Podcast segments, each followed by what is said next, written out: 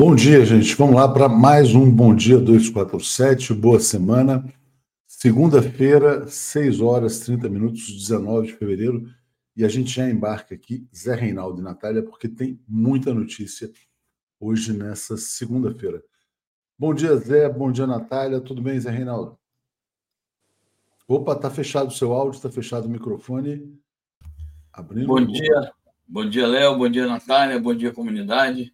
Excelente semana a todos nessa circunstância dramática do mundo. Exatamente. Não, está tudo bem com o seu som, estava preocupado, tudo certo. Ah, tá bom. bom dia, Natália. Tudo bem com você?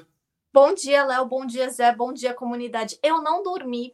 Eu estou virada aqui por conta de tudo que está acontecendo. Você sabe que eu fiquei quase assim também, né? Porque a gente estava vendo as coisas. Se quisesse não dormir e ficar só publicando as repercussões do que estava acontecendo, seria possível, né? Obviamente a gente está falando das ameaças feitas pelo Benjamin Netanyahu, maior assassino da humanidade, ao presidente Luiz Inácio Lula da Silva. Obrigado aqui a Cecília Castro, Ana Paula, Marco Antônio, João Edu, Marie, Santa eh, Maria Tereza, Flávia, Woodworking Tools Brasil, Ives Sampa, Jussara, Pedro Alves, todos chegando, com, chegando como assinantes. Hussein dizendo bom dia, obrigado, presidente Lula. Eu preciso afirmar aqui que, obviamente, o Brasil 247 e a TV 247 se colocam ao lado do presidente Lula nessa hora difícil, né? Ele também pergunta assim: Kisses é do bando sionista de Nigri e Weingarten? A Bia Kisses é uma deputada de extrema-direita em Brasília que está propondo o impeachment do presidente Lula, né? É, e ele fala também que só a burrice do gado supera a paciência do Xandão. Bom, também está se falando aqui sobre o caso Julian Assange. Como a gente vai falar muito sobre é, essas ameaças do Netanyahu. Vamos começar por esse tema aqui que eu vou botar aqui na tela agora, que é o apelo feito pela Estela Assange, dizendo que Julian Assange morrerá na prisão se for extraditado. Diga lá, Natália, por favor. Bom, é importante a gente saber que isso é uma luta que vem acontecendo há muitos anos e que a saúde do Julian Assange só está se deteriorando como já foi reportado outras vezes pela mídia internacional, ele não tem os cuidados médicos que ele deveria ter nas, na prisão de Belmarsh, que é a prisão onde ele é mantido aqui no Reino Unido. É, ele é mantido no frio, ele é mantido dopado, ele é mantido em péssimas condições, não tem acesso à família dele da maneira que ele deveria ter, não tem acesso a terapias, não tem acesso a nada. E, obviamente, é, isso é proposital. Por que, que é proposital? Porque eles querem que o Julian Assange morra e não tenha né, que continuar essa mobilização internacional em cima do caso dele. Agora, a questão da extradição dele é muito importante a gente lembrar que, se ele for extraditado para os Estados Unidos, a situação física dele vai piorar ainda mais, porque ele não vai ter contato com ninguém. Agora ele pelo menos tem um bloco que ele tá com outros prisioneiros em que ele pode conversar com as pessoas. Nos Estados Unidos ele vai ser mantido em, uma, em isolamento, em uma prisão de segurança máxima, é, num, num cubículo, sem poder fazer nada, sem contato com ninguém e sem a sua família podendo estar perto dele. Então, é muito importante que é, haja uma mobilização internacional a, em favor de tudo que o Assange, todos os méritos que ele prestou à, à humanidade, para que isso não aconteça. Porque o que o governo britânico e o governo estadunidense estão fazendo é condenando ele à morte sem condená-lo à morte propriamente falando. Eles estão aos poucos torturando e matando esse jornalista tão importante da nossa história. Zé, o que você diria sobre o caso Assange? Mas antes de passar a palavra, até pegando carona no que a Natália acaba, acaba de falar, né? um dos jornalistas mais importantes da nossa história, é importante enfatizar essa condição de jornalista do do Julian Assange a Estela Assange postou as carteiras de jornalista do Assange em vários países, em várias coberturas internacionais. Diga, Zé. Exatamente. Bom, é, nós estamos vendo aí o massacre de jornalistas na, na Palestina, massacres feitos por Israel, e há, portanto, uma perseguição a jornalistas que se opõem às, é, aos crimes do imperialismo No caso do Assange, ele fez um trabalho digno e um trabalho de altíssima competência jornalística ao revelar os crimes do imperialismo estadunidense nas guerras do Oriente Médio. É, acresce toda a gravidade é, do caso Assange, que a Natália já explicitou, repercutindo as declarações da esposa do Assange, acresce a isso o fato dramático desta semana, que é a semana decisiva, porque está anunciado o julgamento de um recurso que ele apresentou, que a defesa dele apresentou, relativamente à decisão que já tinha sido tomada pela Corte Britânica de extraditá-lo. Então, todas as atenções do mundo, principalmente do mundo jornalístico, nós todos, colegas do Assange, no mundo inteiro, as organizações de jornalismo, a ABI, no caso aqui no Brasil, a FENAG e outras, as atenções se concentram sobre Londres, é, porque haverá, é, provavelmente, esta, como é dito na matéria, é a semana decisiva, que haverá decisão sobre o recurso. Então, é, uma mobilização urgente precisa ser feita para impedir que o recurso seja rejeitado e que ele não seja, em absoluto, extraditado para os Estados Unidos. É isso. Vou ler o comentário do Marcelo Show, agora já entrando no caso Netanyahu, né, dizendo: Netanyahu tem fixação histórica em exterminar palestinos, sempre foi contra acordos de paz, é um assassino, 100% genocida. Inclusive, hoje ele volta a falar que é contra né, a solução de dois estados. Eu vou compartilhar, gente, rapidinho aqui, todo mundo já viu, mas vamos ver novamente o que foi falado pelo presidente Lula ontem na Etiópia. Vamos lá. Eu fico imaginando qual é o tamanho da consciência política dessa gente e qual é o tamanho do coração solidário dessa gente que não está vendo que na faixa de Gaza não está acontecendo uma guerra, mas um genocídio de que não é uma guerra entre soldados e soldados, é uma guerra entre um exército altamente preparado e mulheres e crianças. Sabe o que está acontecendo na faixa de Gaza é isso aí. palestino? Não existe. Genocídio, como disse o Lula, e depois ele volta a falar, né? Isso nunca aconteceu. Quer dizer, aconteceu sim quando os nazistas mataram os judeus. É, Natália, como é que você viu esse. Bom, vamos já entrar no tema, né? Quer dizer, é, essa fala do presidente Lula é necessária, é verdadeira, mas inconveniente? É, traz riscos? Qual que é a sua avaliação? Bom, Léo, a realidade é inconveniente, né? É muito inconveniente nós vivermos em uma época em que tem um genocídio televisionado sendo publicado em todas as mídias e os países do mundo e as grandes potências mundiais fingindo que não tem nada acontecendo.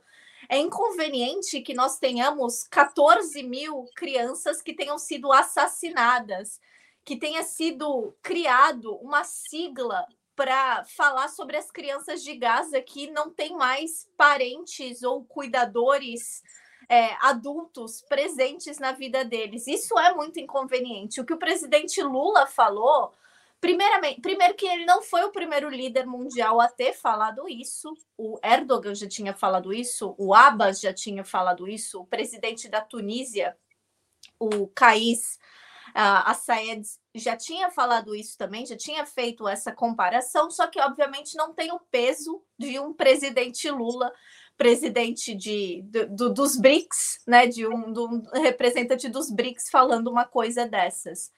É, o presidente Lula foi muito corajoso num momento em que seria muito cômodo é, o, ele fazer o que os países do norte global estão fazendo, que é tra tratando essa questão do genocídio palestino como uma tragédia, que como se, não sei, tivesse explodido lá de alguma maneira e morrido um monte de gente, ninguém sabia por quê, não teve culpa de ninguém. Quanto a gente sabe que tem culpa, a gente sabe que isso é um projeto, a gente sabe que isso está acontecendo. Então foi muito bom que o presidente Lula deu nome aos bois. Então teve muita pertinência essa fala dele.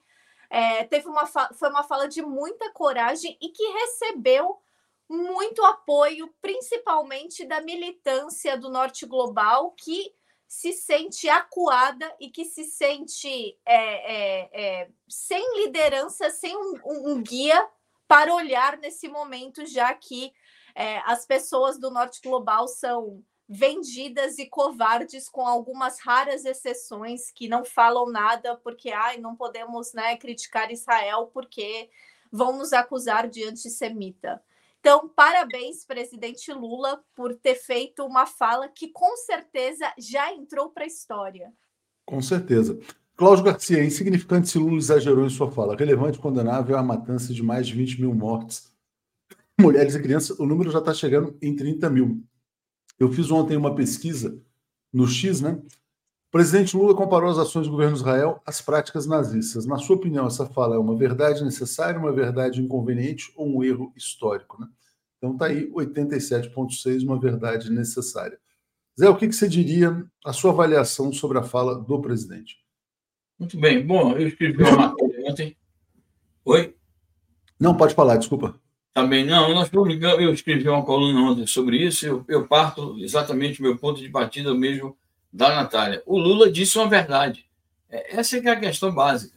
Uma verdade necessária, uma verdade indispensável, e mais do que isso, uma verdade insofismável. Ninguém pode negar que Israel está cometendo genocídio, e ao cometer genocídio, e esse genocídio ser voltado principalmente contra mulheres e crianças, fica evidente que os crimes de Israel são equiparáveis, sim, aos crimes do nazifascismo é, e ao holocausto dos judeus durante todo o período do fascismo, principalmente naquele período pré e durante a guerra, a Segunda Guerra Mundial. Então, essa é a primeira questão.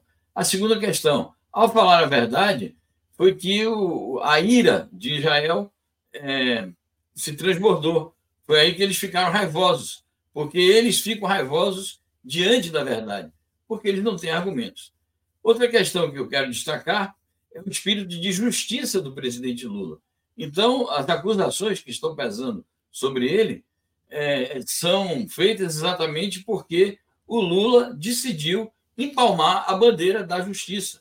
Ele chegou à conclusão de que é preciso que a liderança do seu porte, da sua autoridade, não é só autoridade política de ser presidente de um país relevante como o Brasil, mas a própria autoridade moral do Lula, por toda a sua biografia, por todo o seu desempenho nos dois primeiros mandatos à frente da presidência da República, e agora já nesse início de terceiro mandato, ele vai revelando uma estatura moral impressionante e uma capacidade de diálogo.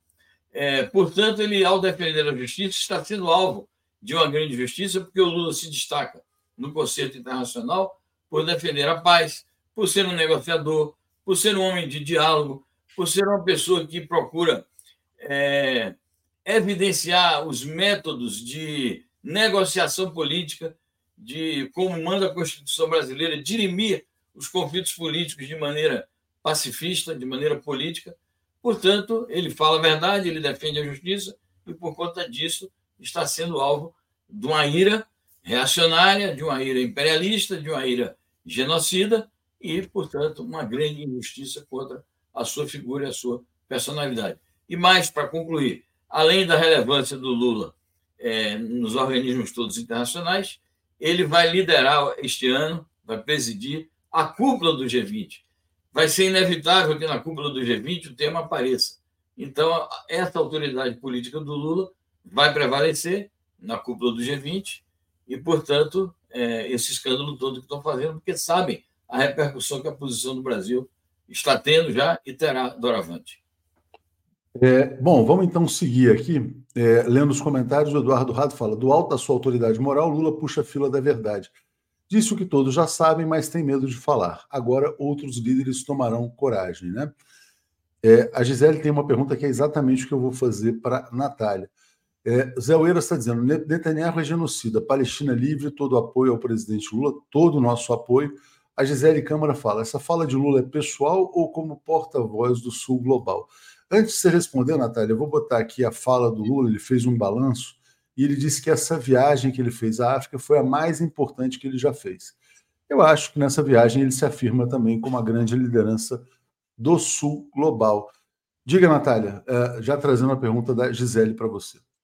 Eu acredito, Gisele, muito obrigada pela pergunta. Eu acredito que isso foi uma fala que exemplifica é, o que o Sul Global está sentindo nesse momento, principalmente aqueles países que não estão sobre o julgo de governos fantoche, governos marionete do império, como é o caso agora da Argentina, como é o caso do Equador, como é o caso de tantos outros é, o sul global, principalmente essa viagem na África, é, muitas coisas estão acontecendo na África nesse momento. Existe uma revolução anticolonial acontecendo na África neste momento. É, então, assim, eu acho que é muito importante que o presidente Lula é, tenha se colocado como porta-voz da opinião das pessoas aqui, que não vemos os palestinos como os outros, nós vemos os palestinos como irmãos e que o que está acontecendo com eles poderia muito bem acontecer com nós brasileiros, poderia acontecer muito bem com venezuelanos, poderia acontecer muito bem com sul-africanos, como já aconteceu, com tunisianos, com pessoas do Camboja, como pessoas do mundo todo. Então, do mundo, né, do sul global inteiro. Então, eu acho que o presidente Lula se colocou nesse lugar é, de, de, de política é, humanitária, porque é isso, é, porque não só ele tem local de fala para isso, mas ele entende, como brasileiro, ele entende o que é você ter esse medo, você ter esse é, receio, você ter essa ameaça sempre no seu pescoço, sempre pronta para te atacar, para te destruir. E ele, com essa história de vida incrível que ele tem, uma pessoa né, que foi vítima de uma prisão política, que perdeu a família, né, perdeu a esposa, perdeu o neto, perdeu é, é, é, o respeito de muitas, né, de, de, de, grande, de grande parte daquelas pessoas que no passado o abraçavam, que o sentiam, com, com, que falavam que ele era o cara. É, e hoje ele voltou porque o povo quis, porque o povo se identifica com a história do Lula. Então o Lula está fazendo agora, está falando o que o povo falaria que é o que está acontecendo lá é um genocídio de proporções históricas e que não adianta o norte global fingir que não tem nada acontecendo, ou pior ainda, como um ex-embaixador da França falou, né? Brasil com essa política terceiro mundista. O que, que é terceiro mundista? Você ter é, é, humanidade para cobrar uma situação para querer que um, que um genocídio pare, se é isso, a gente é terceiro mundista, assim, com muito orgulho. O Brasil do Lula não compactua com genocídio. Os eleitores do Lula não compactuam com genocídio. E isso a gente tem que falar de boca cheia. E isso os livros de história vão lembrar. Com certeza, com muito orgulho. Obrigado aqui ao Eduardo Rado. Uh, só pedir para vocês, às vezes eu estou numa outra tela, se eu tirar, às vezes a gente erra aqui, a Natália ficou num cantinho aqui da tela. Aí vocês me dão o computador. Léo, tem um erro aqui para a gente corrigir, porque eu estou tentando comandar essa transmissão sem erro e às vezes isso acontece. Bom, gente, aconteceu uma manifestação importantíssima que eu quero compartilhar com vocês, que é essa aqui, ó. Rabinos judeus de Israel saíram em defesa do presidente Lula e disseram: Netanyahu não é igual aos nazistas, ele é pior do que os nazistas, né? Eu tenho sempre destacado essas postagens do grupo Torá, Judaísmo, né? E eu acho que é importantíssimo nessa hora perceber que o que o Lula disse ontem na Etiópia vem sendo dito frequentemente pelos judeus que são contra o genocídio dentro de Israel e estão sendo perseguidos, estão sendo presos, estão apanhando da polícia. Então é importante saber que o Lula tem apoio, inclusive dos rabinos ortodoxos. Diga lá, Zé.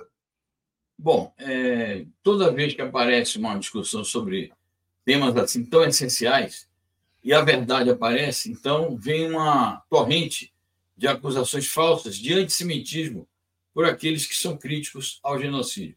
Ontem nós assistimos a um começo, ou a um recomeço dessa campanha, na medida em que é, setores da mídia empresarial, inclusive a principal rede é, de canal de TV, principal rede de TV do Brasil, expôs no seu horário mais nobre da semana um agente do sionismo, um agente do imperialismo, pregando isso, de que o Lula estaria cometendo é, antissemitismo. Também um dos seus correspondentes nos Estados Unidos, tem matéria aqui sobre isso, é, disse isso, que ah, Lula tem até direito de criticar Israel, mas ele, ao dizer que comparou a, a ação é, do governo israelense com o holocausto dos judeus, ele está cometendo antissemitismo. A entidade sionista, aqui no Brasil, também já se pronunciou nesse sentido.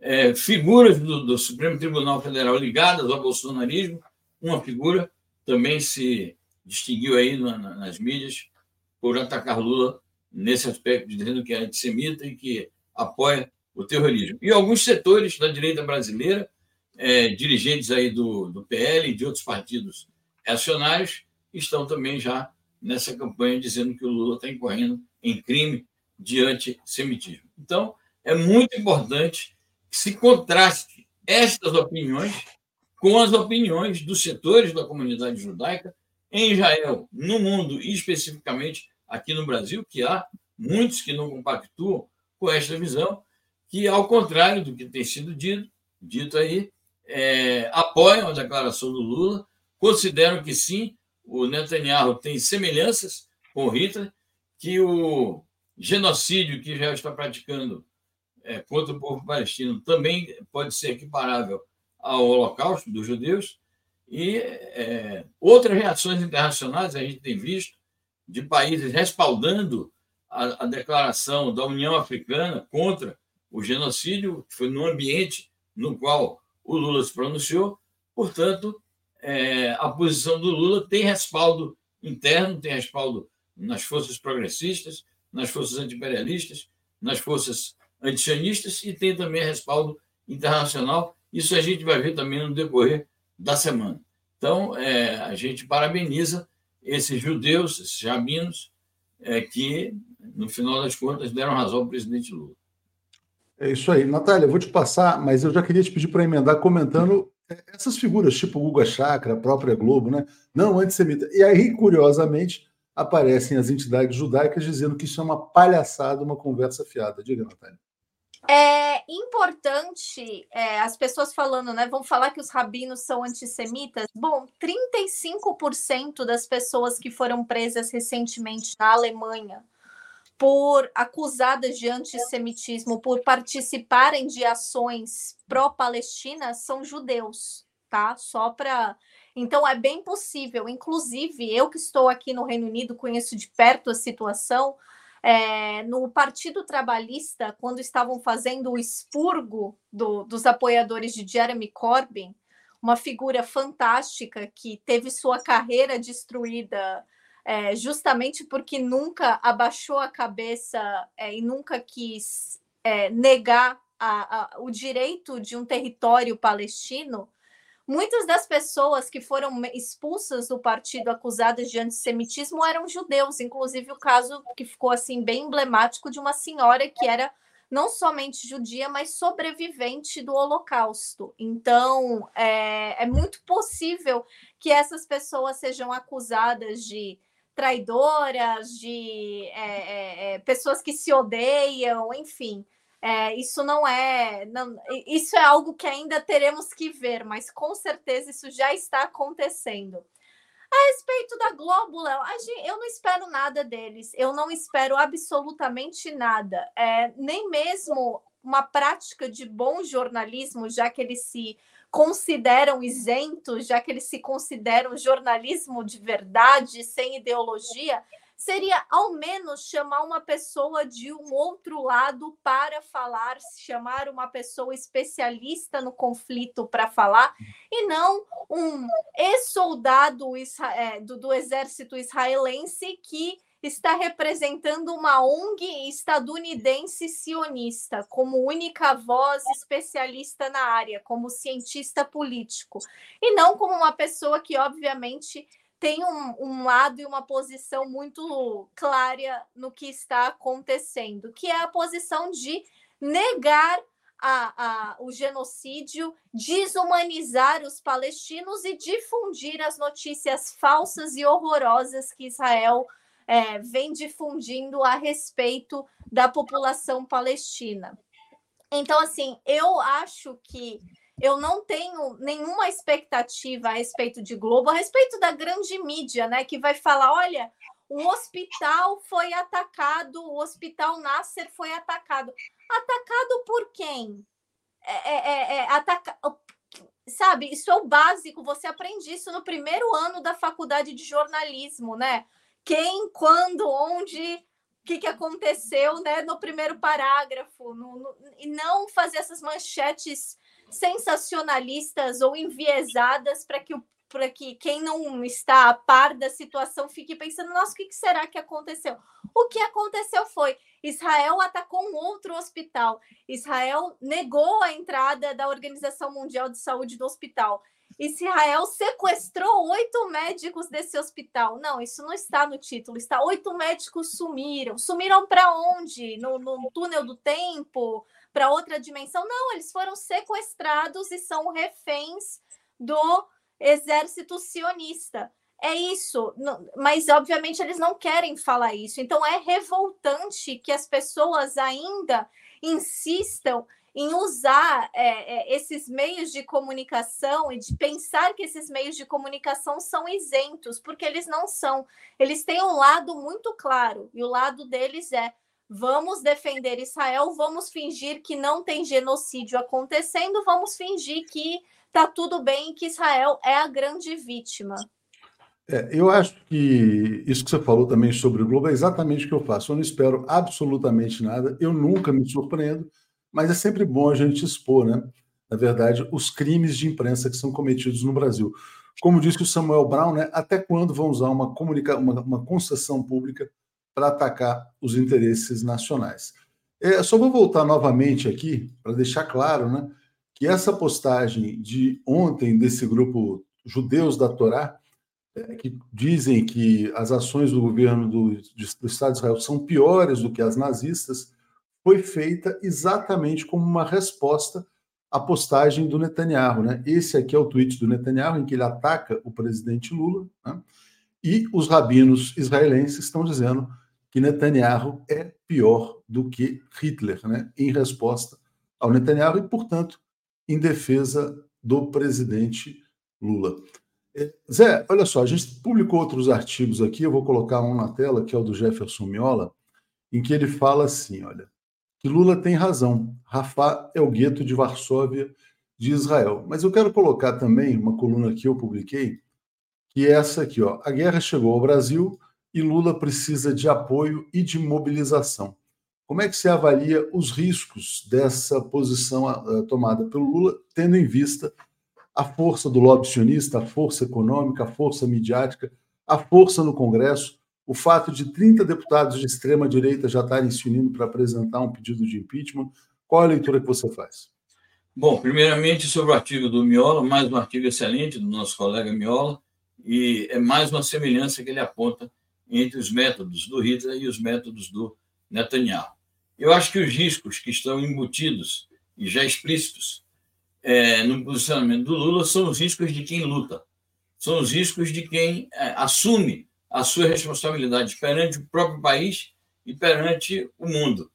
É, voltando a uma questão que você colocou anteriormente, porque tem a ver com isso, o Lula está realmente se destacando no mundo como a liderança do Sul Global. Isso não vem de agora, isso vem também dos mandatos anteriores, mas já nesse terceiro mandato, o Lula tem feito uma série de incursões no cenário internacional, em que o discurso dele é todo moldado por essa perspectiva de como inserir isso que se chama de sul global neste mundo globalizado, turbulento, arriscado e desafiador. E, claro, pelas dimensões do Brasil, de novo, pela estatura do Lula, pela perspectiva pacifista que nosso país defende, pela força do artigo 4 da nossa Constituição, que determina é, que os, os nossos governos sejam defensores da paz mundial, do multilateralismo, da democratização das relações internacionais de tomar a ONU como eixo é, da atuação institucional do país no plano internacional. Então, baseado em tudo isso, acho que o Lula chegou a essa conclusão de que a melhor contribuição que o seu governo, mas não só o seu governo, que o nosso país pode dar à paz mundial é se colocar nesta perspectiva. Então, há riscos, sim, porque são riscos de quem luta. Agora, como você diz no artigo, é, esses riscos só poderão ser enfrentados com a união do povo brasileiro, com a união das forças progressistas, com a frente política é, que apoia o, o governo do presidente Lula, levando adiante o seu projeto de mudanças sociais, de mudanças políticas, de estabilização econômica do nosso país e de exercício de uma política externa correta, como é a que o Lula sempre praticou e está praticando de novo agora. É claro que é, vai haver essa luta, é claro que a extrema-direita vai se organizar como está se organizando em torno dessa bandeira, nós já vimos aí vários pronunciamentos, já até um ministro do Supremo que está dizendo isso, ah, o erro do Brasil é defender o terrorismo, falso, o Brasil não está defendendo o terrorismo, o Brasil está defendendo a justiça, o Brasil está defendendo a paz e a solução correta do conflito e o fim do genocídio. A bandeira de adotar imediatamente e permanentemente é, o cessar-fogo é uma bandeira de salvação para o povo palestino e de salvação da paz no mundo. Porque quando o Netanyahu jura que o final desta guerra, segundo ele diz, será a reconfiguração total é, da região do Oriente Médio, ele diz: vocês verão ao final dessa guerra o outro Oriente Médio. Ele está declarando guerra a todos os países do Oriente Médio que não concordam com a sua orientação. Então, quando um país como o Brasil, um presidente como o Lula, se coloca frontalmente contra isso, ele está se colocando como um salvador da paz, um paladino da paz e da justiça internacional. De maneira que, respondendo de novo, há riscos sim, mas esses riscos precisam ser enfrentados e eu tenho confiança em que o governo e as forças democráticas, populares e patrióticas do Brasil vão enfrentar e vão vencer o desafio. É, o Lula vai precisar de muita força e de muita habilidade nesse momento.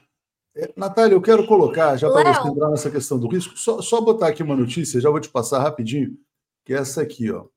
É, o Itamaraty aguardando a reunião do embaixador com Israel para examinar os desdobramentos da crise, lembrando que o diplomata brasileiro foi convocado lá à chancelaria. Diga, Natália. É, só uma coisa, é, a gente viu que o presidente Lula, é, na África, uma das coisas que ele falou realmente foi o compromisso dele com acabar com a fome. E a gente tem que lembrar que um dos crimes contra a humanidade que Israel está cometendo nesse momento, eles estão, além de matar com bombas, eles estão matando as, as pessoas, né? em Gaza com fome. A jornalista Marra Hussaini, que é refugiada, está em Gaza nesse momento. Ela disse que essa semana uma criança de 8 anos morreu em Gaza com deficiência de cálcio, porque ela não tinha mais o que comer. As pessoas estão comendo grama, estão comendo ração de animal, porque não tem mais comida. Então, existe também uma grande mobilização. É, os palestinos estão pedindo, e eu recebo mensagem, porque eu tenho contato com o pessoal que está lá em Gaza diariamente, pedindo para que haja uma pressão internacional maior para que a ajuda humanitária entre lá, porque eles não têm o que comer. É importante a gente ressaltar isso também, que é algo que eu acho que é, uma, é a maior marca do presidente Lula como figura política é a luta, o embate do presidente Lula contra a fome. E agora uma fome que é provocada com finalidades assassinas é pior ainda. É, dito é, isso, essa questão dos desdobramentos da crise diplomática, eu acho que é muito interessante a gente estar tá vendo isso, porque quem deveria, né? A gente já viu que o embaixador de Israel fez aquela reunião bizonha com bolsonaristas, no qual o Bolsonaro foi convidado a sentar do lado dele, deu aquela desculpinha esfarrapada, falando: ah, não, ele sentou do meu lado porque é isso, porque né, não ia falar para ele não sentar. E agora né, o embaixador de Israel foi convidado a participar das manifestações golpistas pelo advogado do Bolsonaro, né, o Fábio Weingarten. Não, é importante falar que o Weingarten não só está convocando o embaixador de Israel, como ele está tá prometendo mobilizar a bancada evangélica para realizar uma guerra santa contra o é, Lula. Né? Então, assim, a gente está vendo uma manifestação golpista, um movimento golpista acontecendo com o convite aberto a uma autoridade estrangeira em solo brasileiro. Então, eu acho que isso é muito mais preocupante ao ponto do ponto de vista de nós, cidadãos brasileiros, do que o embaixador é, brasileiro tomando bronca do Netanyahu em Israel. Israel não é um país economicamente significante na, na balança de exportações, na balança comercial brasileira. É, e quem sempre buscou parcerias e estreitamentos de parcerias com o Brasil, de, de, de querer fortalecer essas parcerias, foi Israel. Inclusive, é importante a gente lembrar que no passado, ah, quando ainda nós tínhamos a presidenta Dilma no governo, quando a presidenta Dilma se negou a nomear um embaixador de Israel no Brasil, porque ele tinha ligação com grileiros é, que tinham atividades na Cisjordânia, o governo de Israel acatou, vamos dizer assim, a, a, o problema que a Dilma tinha com esse embaixador, porque não queria perder a oportunidade de conseguir fazer negócios com o Brasil. Então, eu garanto que essa viagem que o presidente Lula fez à África vai trazer muito mais bons frutos para o Brasil do que a relação econômica que o Brasil tem com Israel. Então, para as pessoas que estão preocupadas com isso, é, não fiquem é, e outra coisa. Natália, também... desculpa, só uma questão. Eu acho que a questão econômica de Israel, é, o problema não é balança comercial, né? É o peso uh, que, na verdade, Israel tem hoje nos fluxos financeiros internacionais, nesses grandes fundos de investimento. Quer dizer, você per... e também nos próprios grupos de comunicação, né? É, a influência dele se dá muito mais através da, é, do peso no capital financeiro e na mídia do que propriamente em balança comercial. Então, eu acho que aí tem uma, um fator de pressão muito grande, inclusive dentro do Brasil. Né? Não, existe esse fator de pressão? Existe. Mas a questão é: você vai abaixar a cabeça, o presidente Lula vai fazer o que? Vai se retratar por ter falado a verdade? Não, isso ele não vai fazer, claramente. Ele não vai fazer, a gente não pode aceitar. Então, a gente precisa, o povo brasileiro precisa se mobilizar é, em, em, em aliança com o presidente Lula, as pessoas precisam apoiar o que o presidente Lula falou, porque o presidente Lula, como eu já falei aqui, ele falou o que todo mundo está pensando e muitas até anotaram. O presidente Lula falou que muitos não têm coragem de falar ou que não tem os países que têm a expressividade do Brasil no, no cenário internacional não falariam porque estão amarrados com questões políticas financeiras. Então, eu acho que existem coisas é, é, mais importantes agora nesse momento do que abaixar a cabeça para um país genocida e um país que está fazendo o que está fazendo contra os palestinos e contra toda a população é, da região, porque né, a gente não pode esquecer os ataques nos países vizinhos também. E é contra a humanidade, né, na verdade. São crimes contra a humanidade. Marcelo Shoa está dizendo, e a Globo, com sua postura sionista demagógica, segue levantando a bola dos estelionatários da fé no Brasil e do maior de todos os delinquentes. Evaldo Silva. Israel utiliza a técnica de propaganda chamada demonization contra os palestinos. Carlos Alberto, como o Dr. Lênin Streck disse, apenas retratou, né, Lula, retratando a situação. É, Lula discorreu sobre o que está ocorrendo, como os nazistas sionistas, uma seita dentro do, do, do, judaísmo, está concentrando civis, inclusive mulheres e crianças, e assassinando. Né? Marcelo Guerrão, maravilhoso ter um jornalismo como o de vocês. Cíntia dando aqui um grande Natália Urbana e o Gilberto Geraldo elogiando também o artigo do Jefferson Miola, Eduardo Rado aqui nos apoiando. Zé, vou compartilhar com você reações do Partido dos Trabalhadores e do governo Lula. Né? Então vamos começar aqui. É, o Lindbergh, deputado federal, falou que o Netanyahu causa, provoca repulsa moral no mundo. Né? Isso porque o Netanyahu falou que o Lula deveria sentir vergonha de si mesmo. Né? O Netanyahu já matou 30 mil pessoas só nessa fase, porque ele já tinha matado outras antes, né? É, e feriu 70 mil. E diz que não vai parar de matar. Lula nunca matou ninguém, né? Só para registrar isso aqui. É, o Adi Damus disse que sim, Lula tem razão, as ações do Netanyahu são comparáveis às do nazismo, e a Gleisi falou que Netanyahu é quem deveria se envergonhar dos seus crimes contra a humanidade. Como é que você avalia que vão ser, na verdade, as consequências das relações Brasil-Israel tem muita gente pressionando o governo Lula a romper de vez as relações diplomáticas. De vez não, enquanto o genocídio persistir, as relações diplomáticas com Israel. Diga lá, Zé. Bom, eu acho que as reações até agora aparecidas, essas que você citou, são reações boas, são reações enérgicas, reações corretas e correspondem ao apoio de que o presidente Lula necessita. Mas eu acho que precisa haver mais reações. Acho que os partidos que apoiam o governo do presidente Lula deve se pronunciar oficialmente. Até agora a gente viu o pronunciamento do presidente do PT, mas é preciso que todos os partidos se pronunciem oficialmente e que as bancadas progressistas no Congresso Nacional, diante dessa reação que a extrema-direita está tomando, dessa campanha já anunciada, essas bancadas se mobilizem hoje, a partir de hoje, e também transformem as suas bancadas, os seus assentos no Congresso Nacional, em trincheiras em defesa é, das posições justas do presidente Lula. Eu acho que o Lula não tem nenhum interesse, nem era essa a intenção dele, de trazer a guerra aqui para dentro. Se o conflito, que é uma guerra militar lá fora, se transformou num conflito político interno, é porque é, a extrema-direita está querendo aproveitar uma situação para vilanizar o governo brasileiro, quando o vilão é exatamente aquele que o governo brasileiro acusou. Acho que o governo brasileiro não tem interesse, e acho que é prudente que não tenha mesmo, em fazer uma ruptura total com o governo israelense, de romper as relações diplomáticas.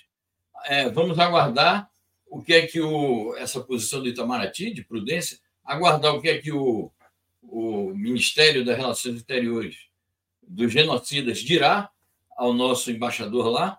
Ele diz: vamos fazer uma reprimenda ao Brasil. Que reprimenda? Quem é Israel para fazer reprimenda ao Brasil?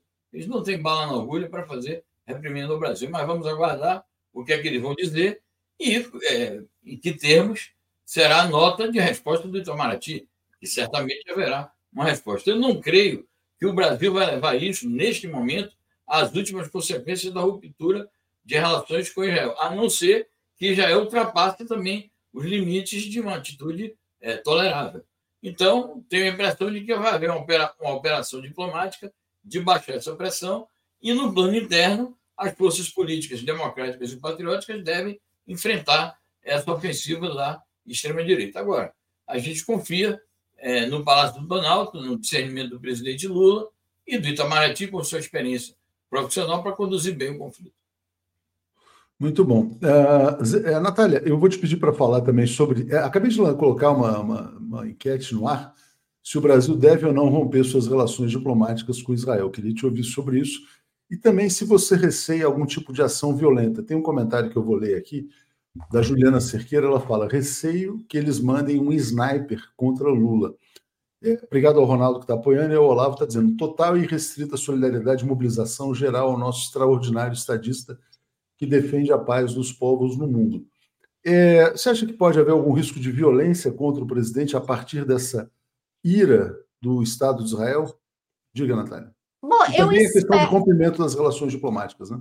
Eu espero que primeiro que isso é, que tenha acontecido é, sirva para que haja mais, pelo menos, informações do governo se eles estão investigando ou não, já a participação né, do, dos softwares israelenses na ABIN paralela, né, na agência de espionagem de Bolsonaro. Então, eu acho que é importante a gente já lembrar que o governo israelense já estava participando de atividades lesa pátria contra o povo brasileiro e com certeza contra o presidente Lula também, ou contra aqueles que queriam ver o Brasil feliz de novo. É, em relação à, à violência, o que me preocupa mais nesse momento é justamente violência contra pessoas específicas do Brasil que têm falado é, favoráveis ao presidente Lula nessa questão e que têm se mostrado contrárias a, a, a Israel. E eu não vou nem falar do lado palestino, do lado árabe da coisa, mas principalmente a articulação judaica da esquerda. Um abraço, são os queridos, e eles sofrem diversas ameaças ao coletivo judeu que escreve, que também é um coletivo de judeus antisionistas, que também está sofrendo diversas ameaças e ataques, e obviamente a Breno Altman, a Bruno Huberman e outros tantos né, judeus antisionistas que não só apoiam o presidente Lula, apoiaram essa fala do presidente Lula, mas têm denunciado todas as atrocidades que Israel está cometendo desde antes né, desse é, do, do 7 de outubro, vamos dizer assim. Então, o que me preocupa mais é isso.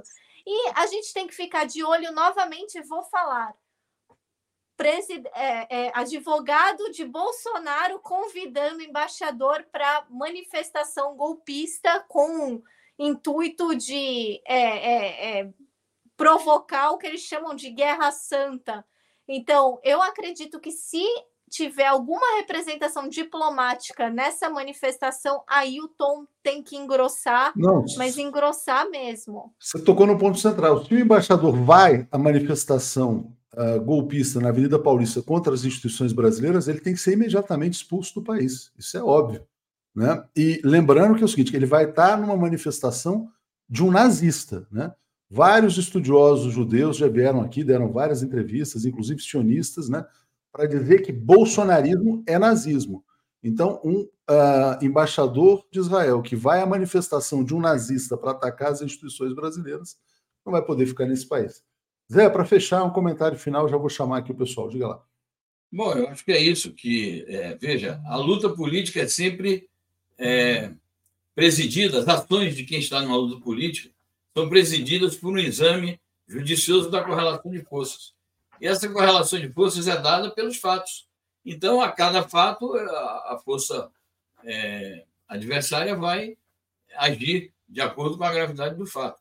Se o embaixador Janins comete um erro desse tipo, comete um crime desse tipo, é óbvio que o Brasil vai ter que tomar uma atitude à altura. Então, vamos aguardar os fatos, como eles se desenvolvem, e eu, eu tenho certeza de que o governo vai agir conforme é, a gravidade dos fatos exige.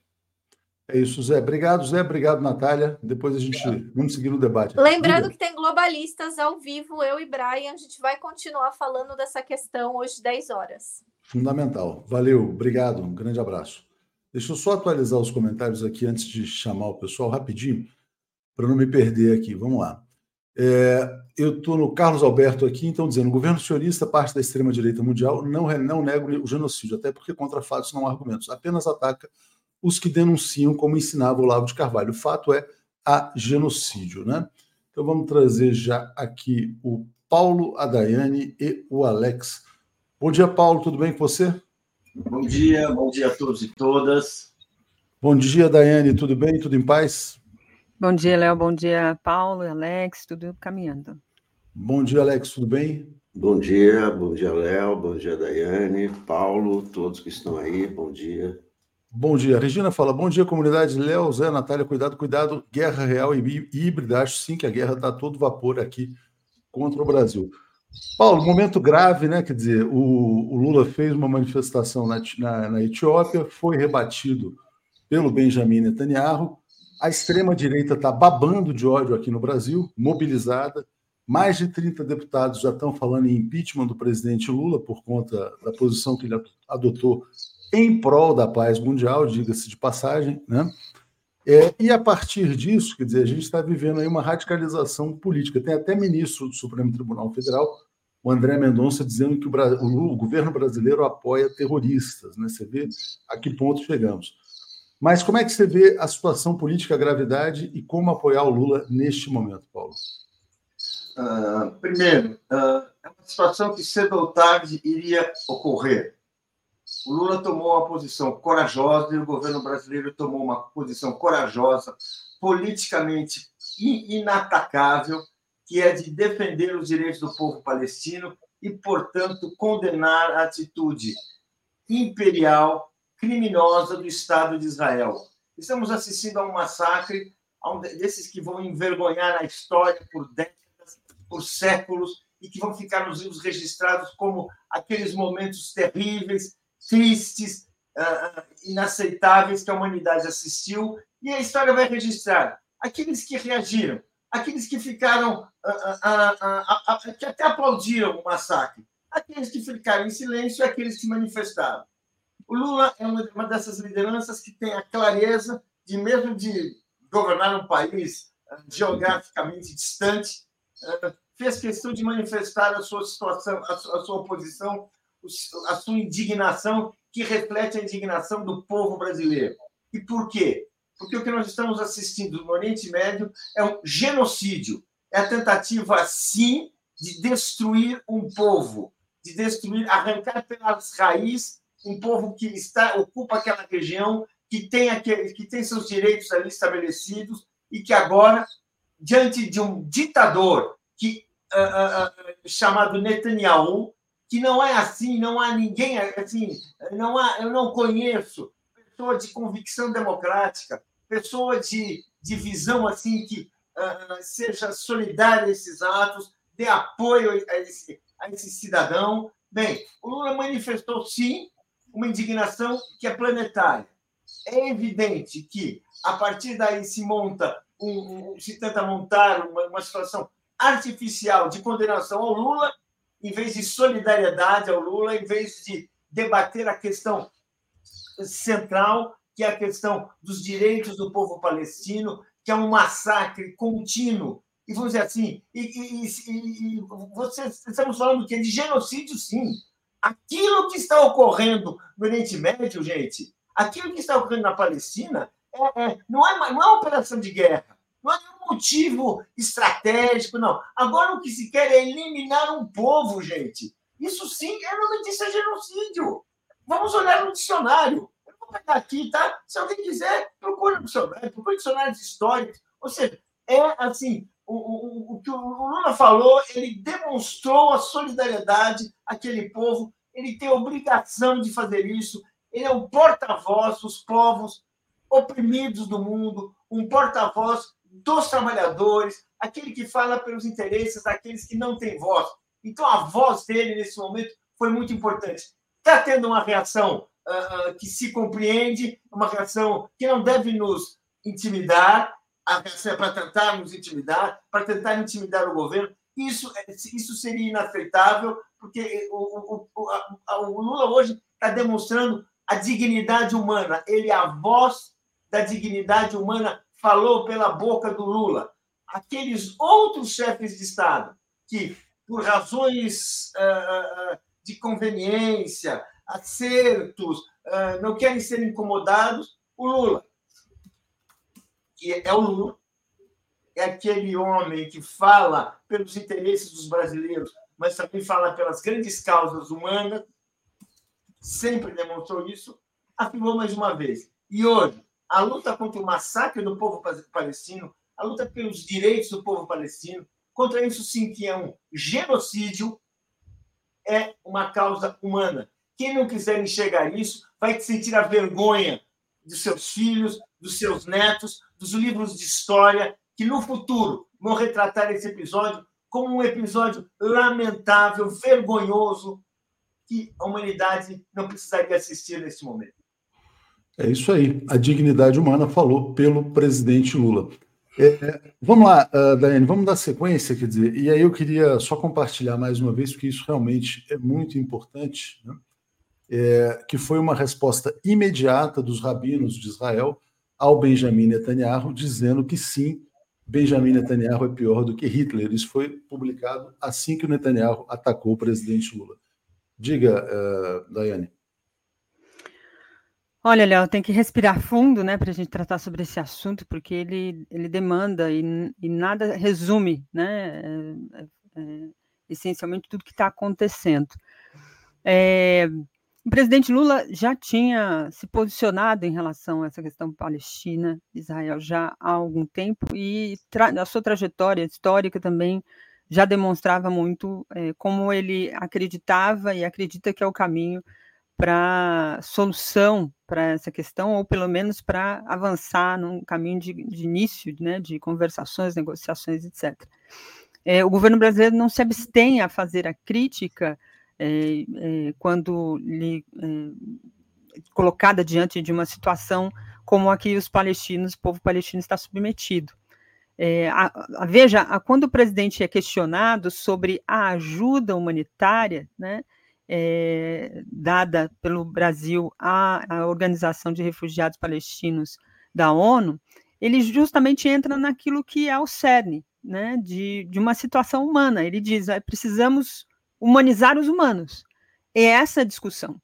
É, a partir dali, ele constrói um raciocínio demonstrando que é, tentam se invisibilizar de, desse cenário aquilo que é mais importante, que é a vida das pessoas, daquelas que nada é, fizeram para que é, determinados fatos ocorressem. É, crianças, mulheres, jovens que não só desde 7 de outubro, mas ao longo de 70 anos, enfrentam, vivem cotidianamente essa situação.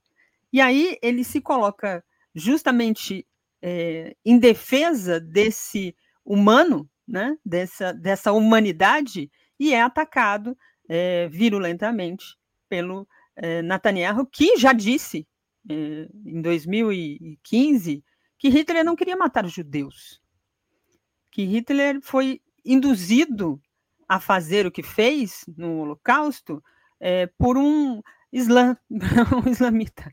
É, essa, essa narrativa também, é, dentro do, do escopo do sionismo, ela vai se perdendo justamente porque o discurso é para dizer tudo que se fala, tudo que se critica com o governo de Israel é porque está criticando os judeus. Portanto, quem, quem critica os judeus é racista e, portanto, deve ser é, extirpado, condenado, é, enfim, cancelado, seja na, nas redes, seja é, na política. É, é, um, é um discurso é, criminoso da parte da mídia brasileira aqui, que faz uma narrativa só. É, quem está assistindo televisão, quem está lendo jornal, está percebendo o malabarismo que estão tentando é, tenta se fazer para justificar que a fala do presidente é, foi um erro, que a fala que o presidente precisa se retratar. É, eu acho que está longe disso. É, dizer que, o, que, o, que a diplomacia brasileira vai ter que é, manobrar ali para conseguir consertar o que supostamente o presidente fez de errado, é justamente colocar o povo palestino como um subpovo, assim como trata o povo negro brasileiro, né? É um, é um sub, é um subhumano que é, ao qualquer reação de tentativa de se colocar, de se impor, é porque você está sendo é, é, de, defendendo valores inversos da humanidade, porque essas pessoas na cabeça desses sionistas não merecem o mínimo de respeito. Não, não precisa nem ter estado, não precisa ter comida, não precisa ter água, não precisa ter vida, não precisava existir. É, é disso que se fala o tempo todo, né? E o presidente Lula vai num, em instâncias é, é, tão importantes e estando na África, é tão, é tão simbólico isso, o, o Latuf falou disso ontem, né? O simbolismo do presidente Lula estar na Etiópia, falando com cúpula da cúpula da União Africana, falando sobre isso. Mandela, por exemplo, certamente estaria aplaudindo e endossando o discurso do, do Lula, porque Mandela, Nelson Mandela, foi, foi um dos líderes mundiais que sempre denunciou o apartheid é, de Israel. Não se fala em apartheid na Palestina. O discurso da mídia brasileira é, extingue qualquer situação. Ontem, na, na, na, Globo News, lá o malabarismo era dizer, sim, verdade, Israel comete abusos, é, há uma, uma ação é, é, é, não, não condizente com a realidade, há um abuso da força desmedido e tal. É, dizer que é só um abuso da força desmedido não consegue é, demonstrar o grau de crime que está sendo cometido com esse povo ao longo de 70 anos. E é isso, é dentro dessa narrativa que a extrema-direita quer surfar. O, o, Silas Malafaia já disse há algum tempo é, que qualquer, é, qualquer afirmação que é, trate Israel né, como um inimigo deve ser amaldiçoado. Esse é o discurso. Né? Nação que amaldiçoa Israel também é amaldiçoada. É, isso porque eles tratam Israel, é, israelenses, judeus como hebreus. E dentro dessa, dessa, dessa narrativa é, distorcida da história, é, tratam isso também como se fosse um, aqui no Brasil, né, como se fosse uma tentativa de perseguição ao povo cristão, que nada tem a ver com isso. E acho que sim, como vocês estavam falando aqui anteriormente, eles vão tentar utilizar essa essa ponta. Não é à toa que o advogado de Bolsonaro puxou esse gancho da Guerra Santa, porque é ali que eles querem se pregar para tentar desvirtuar tudo e é, promover, é, trazer gente, tipo, é, chamar gente para um ato em defesa do Bolsonaro. Eles vão tentar usar isso como a tábua de salvação do Bolsonaro, de fato. E, na verdade, uh, Alex, a extrema-direita está se mobilizando. Vou dar o um exemplo aqui da deputada Bia Kicis, que inclusive recebeu no Brasil, quando veio aquela, aquele, vieram aqueles parlamentares da Alemanha, herdeiros do nazismo, ela recebeu de braços abertos, etc. Né? E agora ela está, na verdade, entrando com pedido de impeachment contra o presidente Lula. Esse pedido de impeachment vai ter assinatura de pelo menos 30 deputados da base mais radical da extrema-direita. Né? Então, como é que você vê essa reação, vamos dizer assim, essa guerra agora também em território nacional? Diga lá, Alex. Não, pois é, é... guerra nunca é bom, né? Trazer a guerra para cá não é bom. Infelizmente, a guerra está aí, né? A guerra está aí, é, não precisava disso, né? O que, o que, o que a gente é, quer é que, é que o Brasil cresça, que o Brasil não tenha inflação, que o Brasil tenha prosperidade, que tenha emprego, que as pessoas não passem fome, é isso que o Brasil precisa, né? E esse, esse episódio, né, já provocou um clima péssimo, né, para o governo, né? Sabe-se que o, o Centrão domina domina o Congresso, né? Sabe-se que o Lira vai usar de todos os pretextos para é, conseguir emendas, para pressionar o governo. Então, é um episódio que é, vai trazer muito desgaste para o governo, né? É, é desnecessário, né? Já tem tantos problemas, né? O problema da, da, da prisão lá, os fugitivos, né? As, as questões econômicas, né? Que têm que ser votadas, né? E em meio a tudo isso, né? Surge esse esse episódio que, que naturalmente vai provocar muito desgaste para o governo, né? desgaste totalmente necessário, porque isso aí também não vai resolver a guerra. Né? E a gente tem também, na verdade, governadores se mobilizando. Né? O Ronaldo Caiado foi às redes sociais para cobrar do Lula um pedido de desculpas a Israel. Ronaldo Caiado é governador de Goiás.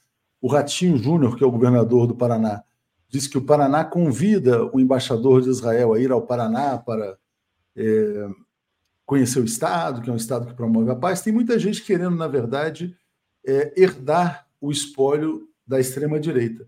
Mas eu quero colocar uma reação aqui em especial, Paulo, para você, que ela vem de dentro da Frente Ampla. A Tabata Amaral atacou o presidente Lula. Né? Diz que o presidente Lula está alimentando o ódio e ela foi repreendida, inclusive, pela, pelas entidades judaicas. Então, uh, como é que você vê agora esses ataques que o Lula sofre, inclusive dentro da frente ampla? Diga, Paulo. Olha, uh, primeiro, uh, um presidente de projeção internacional como Lula, vamos dizer, ele é um presidente de projeção internacional. Ele vai, ele, vai, ele viaja, as pessoas querem saber o que ele pensa caramujo que fica escondido na sua casca. Ele se projetou internacionalmente, tem uma, é uma personalidade mundial. O, o, o mundo, assim, um mundo carente de lideranças respeitadas, lideranças com uma história que uh, a, a, população mundial dê credibilidade, quer saber o que ele pensa. O Lula é um desses personagens. Caríssimo. Importante por causa disso. Não porque o Brasil é um país muito rico, porque é, é mas não é um país muito rico no sentido de potência, né? Não, não. É o personagem Lula. Isso é parte da vida, é ele é parte do debate político. E ele não poderia, nessa hora, ele ele, ele já, já, já, já deu declarações simpáticas de reconhecimento ao povo judeu em várias oportunidades. Nesta oportunidade, quando estamos, estamos falando de uma guerra de um Estado, uma guerra política, que não tem, a ver, não tem a ver com o povo judeu, mas que tem a ver com uma, um projeto sionista de dominação do Oriente Médio, Oriente Médio, um projeto, sim, que exclui os direitos de, uma, de um povo que, que, eh, que, é, que ali estabelecido há séculos, direitos que foram reconhecidos pela própria ONU. Olha, o Lula não pode viajar essa, essa, essa, essa região do mundo ficar quieto fingir que não tem nada a ver. Não é o Lula. Seria uma vergonha para o Brasil ter um chefe de Estado assim. Não foi ele, não foi o chefe de Estado das conveniências, do oportunismo, da política mais fácil que os brasileiros colocaram ah, ah, no Palácio do Planalto numa campanha contra a extrema-direita, vamos lembrar. O Lula derrotou essa política na campanha, na última campanha presidencial. O candidato uh, Jair Bolsonaro era o candidato que passou o seu governo e a sua campanha cortejando, bajulando a extrema-direita mundial, inclusive os sionistas, inclusive os sionistas brasileiros, inclusive aqueles que agora estão ali por trás dessa tentativa de esmagar o povo palestino de qualquer maneira, numa coisa, num espetáculo covarde, que dá assim eh, eh, as pessoas assim, tem pessoas que não conseguem olhar o que está acontecendo, não conseguem imaginar, é inacreditável o que está acontecendo. Muita gente acha que é denúncia dos palestinos, até que começa a ver que não é verdade. Está uma monstruosidade daquilo que está ocorrendo. Então, um, um chefe de Estado, num, período de global, ele não pode ficar quieto. Aí eles não ficam quietos, porque o escândalo é tão grande que quem não abre a boca já está apoiando. Quem, quem, quem finge, quem passa assim, ó, tirando a pena, é, são as mesmas pessoas que no Brasil, durante a ditadura, fingiam que não tinha tortura, fingiam que não acontecia nada. O Lula, ele é uma liderança e ele compreendeu, ao contrário de muitos, que o futuro de qualquer país, de qualquer liderança mundial, de um país que projeta interesses para a sua região, como o Brasil, exige posicionamentos, exige, exige clareza. É isso que é, vamos dizer assim, é isso, vamos dizer assim, é isso que está por trás. Aí tem pessoas que, alegando motivos muito variados, né? Ah, vai criar problemas, ah, isso vai... preferiam que ele ficasse quieto. Por quê? Porque, gente, isso assim, a minha filha, quando era bem pequenininha, eu tenho três, né? Vocês podem escolher qual era, qual é uma delas. Sabia, nessas horas, quem cala consente. Quem cala abre caminho para a barbárie. Para a nossa felicidade, ele é uma voz contra a barbárie. A gente pode fazer muitas críticas a ele, apontar muitas limitações. Pode, olha, mas essa circunstância internacional vai ficar para a história, vai ficar para a memória do mundo. Quem ainda não percebeu, é, podia, podia ler um pouco os diários dos contemporâneos para, da Segunda Guerra Mundial para ver como as pessoas diziam, como é que havia muita gente que justificava seu silêncio diante da barbárie que era cometida. Isso está ocorrendo hoje, gente. E o Lula é dessas pessoas que está tendo a, a, a, o discernimento para reagir. E concordo, é preciso ter, correr o risco de enfrentar, diz a Márcia, reflexões e construções. Gostei dessa definição. Sim, é preciso correr o risco, é, avaliar corretamente o risco de enfrentar. Lula está agindo corretamente. Ele foi para a África, gente. Ele foi para a África, país onde a, a, a, o expansionismo colonial é um flagelo que todos conhecem e que todos têm, têm toda a razão de estar de olho, porque sabe o risco que corre. Então, é, vamos dizer assim, é, é, é, é ele sai bem. E, uh, uh, enfim, e não tinha outra alternativa. Nem sei se isso é o que ele gostaria de se fazer, mas ele sabe, ele não se furta a responsabilidades. É, vou, vou, ler os comentários, já já te passo aqui, Daiane, rapidinho. Uh, o Zé Ricardo Filho está dizendo: o Breno deveria estar aqui. Não, o Breno vai estar aqui às 8 horas, já já ele vai estar aqui conosco. Eletra está dizendo: palestinos são seres humanos, nossos irmãos em Cristo, Lula está certo. Cláudio Alves, Lula disse que tinha obrigação de dizer. Alisson Santos, viva Lula, ele falou a verdade, a verdade dói. Tânia Yasmin, o pedido de impeachment só para liberar emendas. Carlos Alberto Veloso, a esquerda antipetista que gritava que Lula era covarde, agora vai se aliar à extrema-direita e dirá que Lula foi longe demais. Só o PT o apoiará. A fala de Lula enfraqueceu ainda mais Netanyahu, que está para cair. Desespero, né? É, Alisson Santos, os repórteres estavam fazendo perguntas sobre África e Brasil, e um repórter brasileiro fez uma pergunta maldosa e o colocou nessa situação. Né? Zé Ricardo fala: falem o que é antisionista e antissemita. Já já a gente passa isso para o Breno, porque o Breno, que é o especialista, ele entra nesse tema aqui. É, Daniela de Santos está dizendo: o presidente Lula criticou o dirigente de Israel, não o povo judeu nem a sua religião. Não, isso está claro, né? Ele diz que as ações do governo Netanyahu são comparáveis aos métodos nazistas. Né? Bom, Daiane, para a gente fechar esse, esse ponto aqui, entrando nessa questão da, vamos dizer assim, da coragem, até que ponto a coragem vira ela é apenas coragem e quando que ela vira, por exemplo, imprudência e coloca a pessoa numa situação de risco, né? Quer dizer, como saber diferenciar a coragem da, de uma eventual imprudência? Todo mundo está aqui exaltando a coragem do Lula, né? Mas algumas pessoas também, naturalmente, tem medo das consequências e das reações, que é como assim, quer dizer, é como você mexer com o cara mais forte da. Imagina o seguinte, quer dizer, olha, é... você tem lá um traficante oprimindo uma determinada comunidade, né? Aí alguém vai e desafia o traficante, né? O cara mais poderoso, lá. o traficante decide, vou fazer tal coisa, né? É, o Lula mexeu com o poder estabelecido no mundo, né? Você vê riscos aí nisso e, e, e se você acha que dizer que ele fez o que deveria ter feito.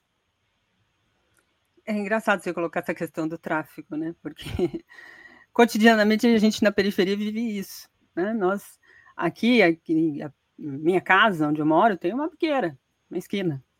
É, minha mãe tem uma casa, um muro, do lado do muro tem um terreno é, e volta e meia os traficantes ficavam guardando droga nesse terreno.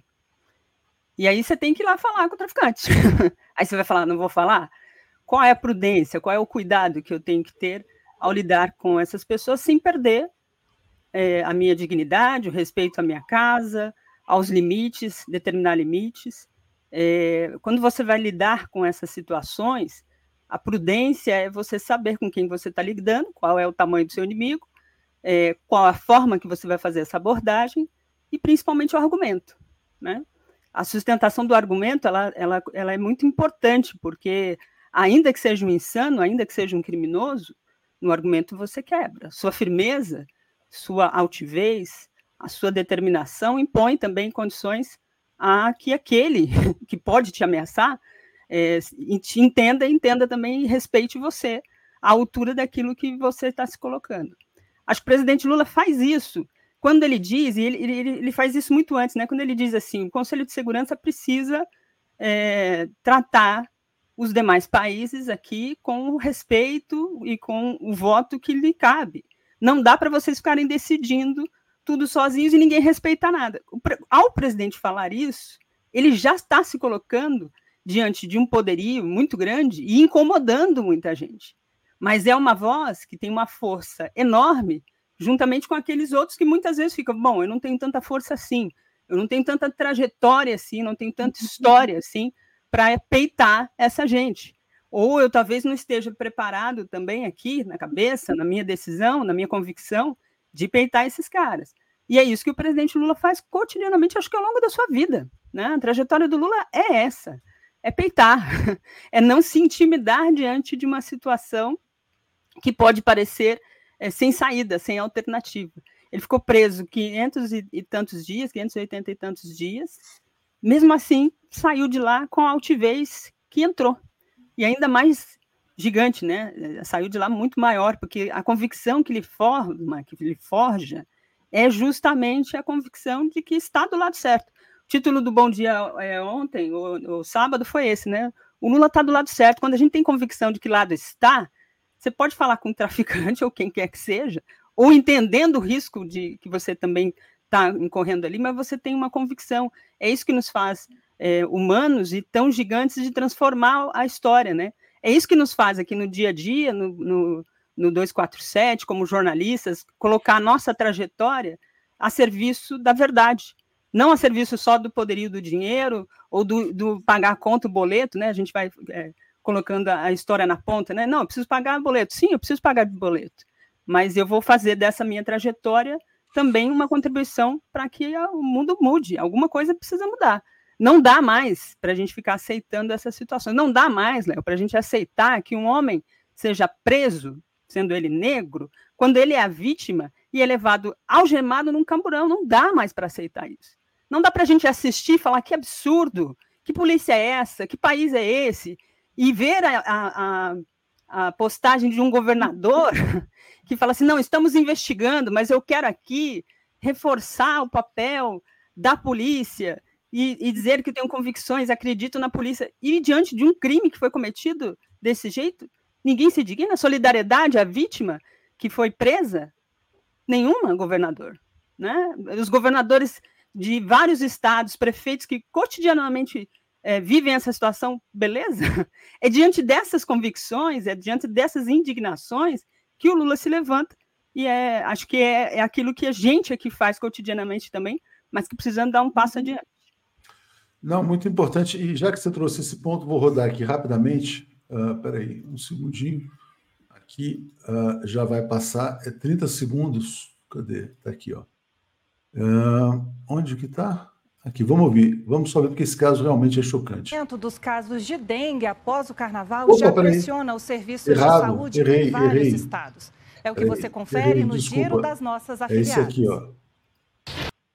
O governador do Rio Grande do Sul, Eduardo Leite, determinou a investigação de racismo durante a prisão de um homem negro que, após sofrer uma tentativa de homicídio em Porto Alegre, foi preso no lugar do suposto criminoso, um homem branco, que sequer foi abordado pela polícia. O governador determinou a abertura de sindicância e apuração do caso com celeridade. É isso, né? Quer dizer, um homem negro quase é assassinado por um branco, a polícia chega, prende o negro e não faz nada com o branco. Por isso que o Duarte fala: calar perante o genocídio e endossar o seu uso político contra as massas oprimidas no mundo, inclusive no Brasil. Alex, está se aproximando aí o 25 de fevereiro, né? Faltam aí seis dias. Como é que você está vendo os preparativos e quais são os riscos, na sua opinião? Bom, é...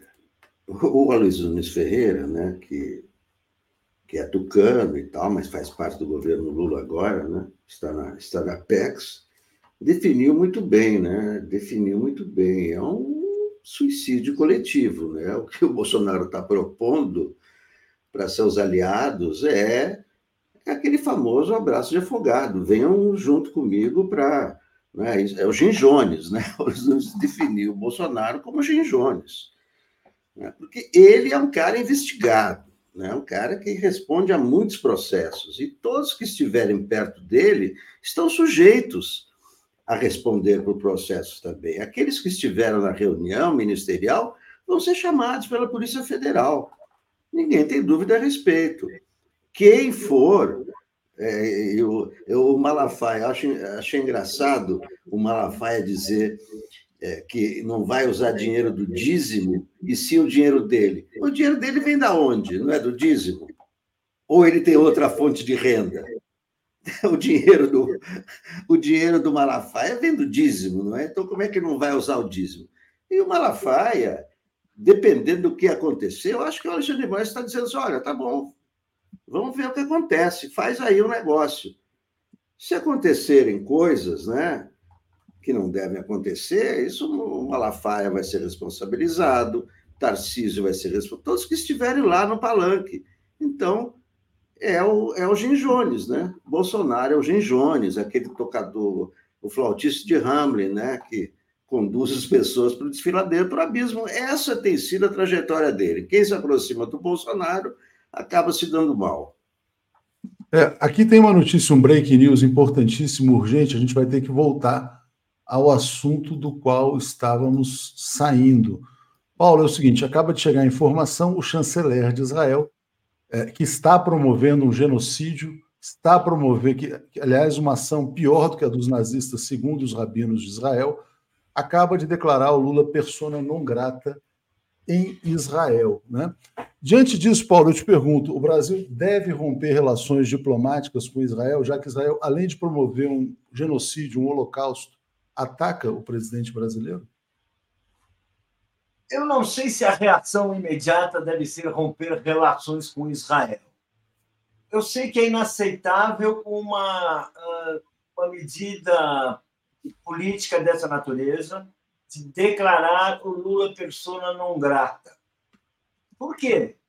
Porque ele está cumprindo o seu dever de homem público, coerente com a sua história política, e ele está defendendo o povo oprimido no mundo. Hoje, um povo oprimido por, por, Israel, que não precisamos nem, eu não gosto nem de lembrar, mas quem quiser lembrar, lembra, as referências históricas são reais. É uma opressão equivalente, comparável àquela que o povo judeu sofreu durante a Segunda Guerra ou não. Guerra ou não, queiramos ou não. Então, Lula cumpre a sua obrigação. Uma ameaça desse tipo apenas rebaixa ainda mais os compromissos de qualquer governo democrático do planeta. Ameaçar um presidente que está defendendo os direitos de um povo oprimido, gente, isso não existe.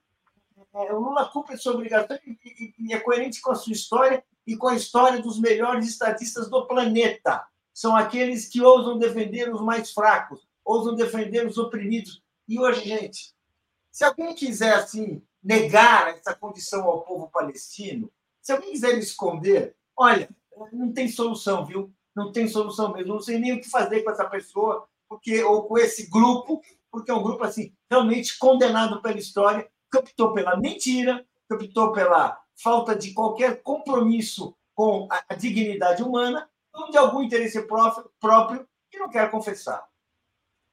Naine, você acha que é o momento, então, a partir dessa informação do Brasil, romper relações com Israel?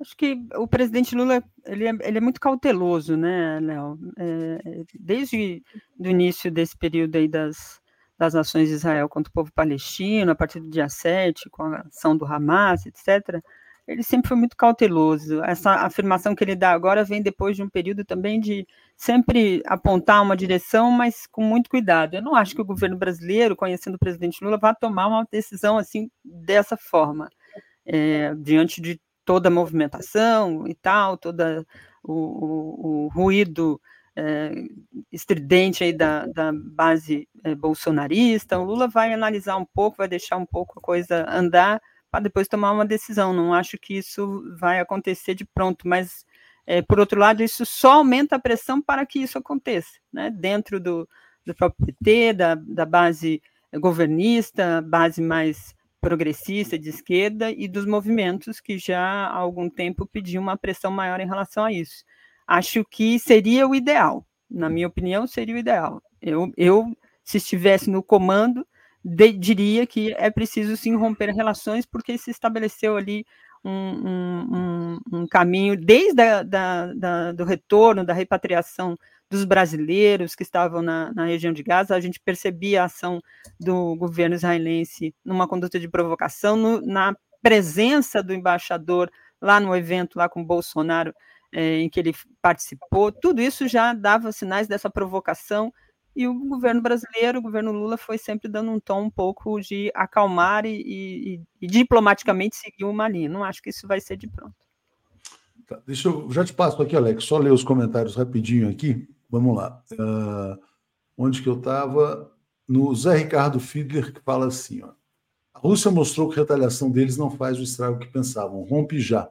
Soraya de Cássia Estopa fez a mesma pergunta. Eu penso que o presidente Lula foi provocado e falou na medida certa não dá para ser covarde diante de tantas mortes inocentes. Eu defendo o presidente, vale a pena o risco quando é pela paz. Pedro Marcel, bom dia 247. Lula expressa o sentimento das pessoas que sofrem. Lula é a voz do mundo que desejamos. Né? Juscelene, vocês estão divulgando o culto do capiroto. Ana Maria Santeiro, repetindo o que já disse aqui. Daiane qualifica qualquer debate. Parabéns pela firmeza e dignidade da fala. Uh, Duarte, calar perante o genocídio e endossar o seu uso político contra as massas oprimidas do mundo.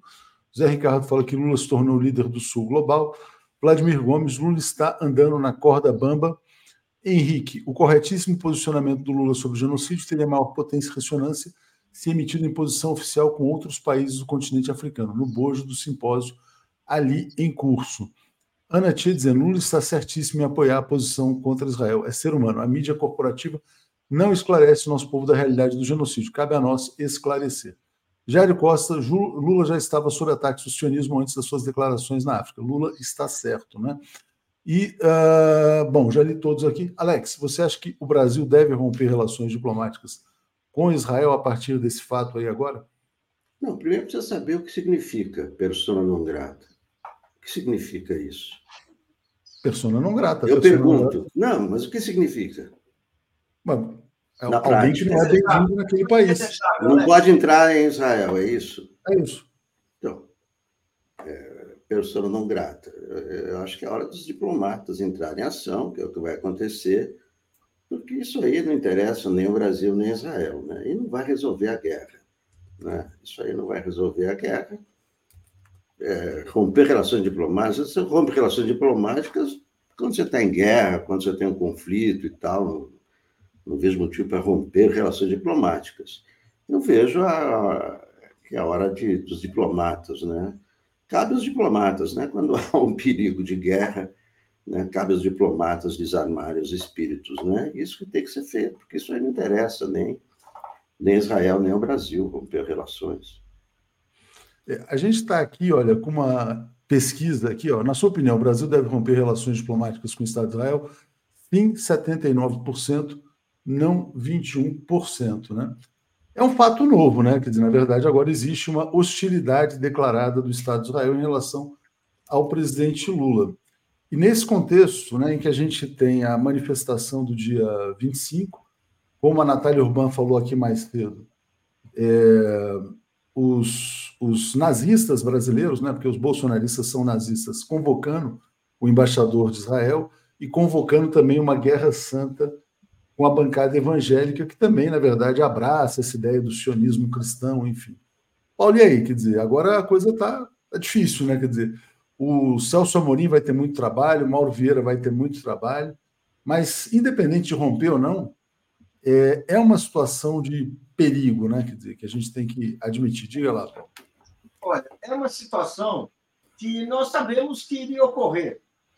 Vamos, uh, uh, nós vivemos num país polarizado, não vamos esquecer como foi a campanha presidencial, não vamos esquecer a, a mobilização intensa de, de, dos dois lados, a mobilização criminosa do bolsonarismo, se apropriando de, de, de parcelas do Estado, da, do aparato policial, de outras, para tentar assim afirmar a sua a, a, a, ganhar, ganhar, ganhar uma eleição de qualquer maneira, inclusive roubando. Nós vemos depois disso essa, todo esse esforço de criar um ambiente de hostilidade ao governo eleito e impostado. E é para isso que nós estamos marchando. Ah, nós temos, temos o 25, teremos o dia 8, ou seja, ah, ah, o, o, o, país está indo para uma situação, continua vivendo uma situação de tensão, uma situação de, eh, eh, de confronto. E agora, nós temos o presidente eleito, o presidente que foi empossado, o presidente que fala pela maioria dos brasileiros. Vamos dizer assim, vamos falar, é um chavão. Vamos dizer assim, é a luta de classes. A luta de classes está chegando num ponto em que, vamos dizer assim, os interesses assim da população estão se manifestando, tem um governo que está representando esses interesses, inclusive em escala internacional. Essa é a importância da declaração do Lula, o repúdio do Lula ao, ao, ao Netanyahu. Isso é por isso que ele está recebendo apoio dos povos oprimidos, dos governos que falam pelos povos oprimidos da África. Esse é o sentido. Nós estamos em uma situação política desse tipo. Eu acho que não há o que não há o que temer dessa situação. O que é preciso, sim, é ter a serenidade, o que é preciso é, é, é, é ter a clareza de que um lado, o presidente Lula, fala pela, pelos interesses da nação, é a voz da maioria e manter-se mobilizado. Então, assim, quais as propostas do presidente Lula para continuar essa mobilização? Bem, temos várias. Por assim, a ideia de assim, punir o Bolsonaro, tem várias questões que têm que ser colocadas, prisão do Bolsonaro tudo isso. Bem, agora, ah, ah, é isso, gente. A situação política está mudando, a situação política subiu um degrau, e eu acho que uh, uh, nós vamos ter que estar preparados para isso. Agora, não tenho nenhum receio, nós sabemos quem tem a legitimidade, quem fala pelo futuro e quem é, é, é, fala pela maioria do povo brasileiro quem tem aquele projeto de, de construção nacional, que é o governo Lula. É, é só vou uh, ler os comentários aqui e dizer uma coisa que me preocupa, que é o seguinte. É, o vice-presidente Geraldo Alckmin ele é extremamente leal ao presidente Lula. Né? Mas o único ponto em que ele diverge publicamente do Lula, é, e de uma maneira muito sutil, é nessa questão uh, de Israel. Né? Então, por exemplo, ele sempre, sempre se manifesta de uma maneira que destoa um pouco da linha adotada pelo governo federal. Então, isso, para mim, é um motivo de preocupação. Né? É, vou ler aqui alguns comentários. O Mago Supremo está dizendo: não esqueçamos que os dados da BIM Paralela estão no banco de dados em Israel. Vladimir Gomes, Lula sempre foi persona não grata para o sionismo. A Júnia Lage está dizendo: ó, não queremos mais soldados de Israel e sionistas de Minas Gerais na Vale assassina. É, João Goulart, Lula, persona mais honrada da humanidade. Bravo, também acho. É, Bruno Andrade, Lula deve declarar Netanyahu persona não grata em retaliação. Eu acho que isso vai acontecer, porque o Itamaraty sempre se move muito na questão da reciprocidade. Né? É, Gilberto Geraldo, ser persona não grata de sionistas é gratificante. Júnior Lage, sionistas são persona não grata no Brasil, feliz de novo. Marisa Werkmeister, na base desse genocídio, como os genocídios de indígenas e negros na história da humanidade, está a Bíblia. É, e esse comentário aqui também da Adriana Vaz, está na hora da esquerda organizar uma grande manifestação para defender Lula contra o genocídio em Gaza e apoiar a Palestina, né? E agradeço aqui a chegada da Kátia como assinante. Gente, obrigado a vocês, obrigado Alex, Paulo, Daiane. Vamos trazer aqui a Daphne e o Breno. Abraços. Obrigado. Mais, tchau. Então vamos aqui dar sequência. É, vou só compartilhar uma coisinha aqui rapidinho antes de embarcar, Daphne, que tem a ver com o que o Paulo tinha falado com luta de classes, né? Eu tinha colocado assim no Twitter: o massacre em curso na Palestina é um fragmento da guerra entre o Império e o mundo multipolar, entre o Ocidente e o Sul global, entre os colonizadores e os povos oprimidos do mundo, entre a minoria e a maioria. Lula se tornou o principal líder do Sul global. Essa é a minha opinião. É, bom dia, Daphne, tudo bem? Bom dia, Léo, tudo bem? Bom dia, comunidade. Daphne, quando a gente acha que vai descansar, né, que as coisas vão ter um refresco, que a gente está virando a página, que, poxa, não, agora o Bolsonaro vai ser preso, acabou junho de 2013, é, a gente entra numa turbulência pesada, né? É verdade. Penso que a pressão vai ser muito grande agora, mais ainda, a gente já estava assistindo uma pressão muito grande em cima do governo Lula. E depois das últimas notícias, né, das últimas declarações, eu acho que vai crescer muito mais. Concordo com você, Léo, quando você fala em relação ao vice-presidente, né, que é muito discreto, mas se posiciona diferentemente do presidente Lula, né? E não era isso que a gente gostaria, né? Porque aí abre justamente uma cisão. Vamos acompanhar. A gente já está com o Breno aqui, Tô... É, já, já, vou trazer, já vou trazer aqui Querendo só muito saber. do Marcelo dizendo. Acho que Moraes deveria declarar buscas e apreensões para calar a direita nervosa. Só o Breno se ajustar ali, a gente já já traz. Com certeza essa fala dele hoje aqui vai ser uma fala histórica, né? importantíssima, que o, o Breno está fazendo muito sucesso com seu livro contra o sionismo. Ele está na vanguarda do combate à extrema-direita internacional porque ao combater o sionismo, ele está combatendo a extrema-direita mundial. Não é por acaso né, que toda essa extrema-direita se aglutina em torno de Israel. Todos são adoradores de Netanyahu. Milley, Bolsonaro, Trump. Não é acidental. Mas vamos trazê-lo aqui. Bom dia, Breno. Tudo bem? Bom dia, Léo. Bom dia, Daphne. Bom dia a todos e todas que nos acompanham Bom, nessa podia... manhã agitada de segunda-feira. Não, não deu nem tempo de colocar a luz, né, Breno? É. Você não podia chegar num dia mais agitado, né? Quer dizer, nessa manhã, o Netanyahu acaba de declarar o Lula persona não grata. É, vamos ver qual que vai ser a reação do Itamaraty. E a gente está com uma pesquisa aqui, ó, com quase mais de 3.500 votos. 78% do nosso público defende que o Brasil rompa relações diplomáticas com Israel. Dito isso, eu saio aqui para um cafezinho, mas escutando vocês. Perfeito. Bom, Breno, vamos lá, né? É uma questão importante que você sempre chamou a atenção, que a esquerda tinha que se posicionar em relação a esse massacre. Lula se posiciona, tem toda uma reação é, em torno disso, né? É, e aí a gente come... vamos começar do começo, né? Você acha que Lula foi oportuno de fazer essa declaração, né? Depois de quase 30 mil mortes, digamos assim, como é que você assistiu a isso? Olha, Daphne, acima de tudo, Lula foi verdadeiro. Nem sempre a verdade é oportuna. Se nós considerarmos que oportuno significa um cálculo se vai cair bem em determinados setores, se vai cair mal em determinados setores, não é?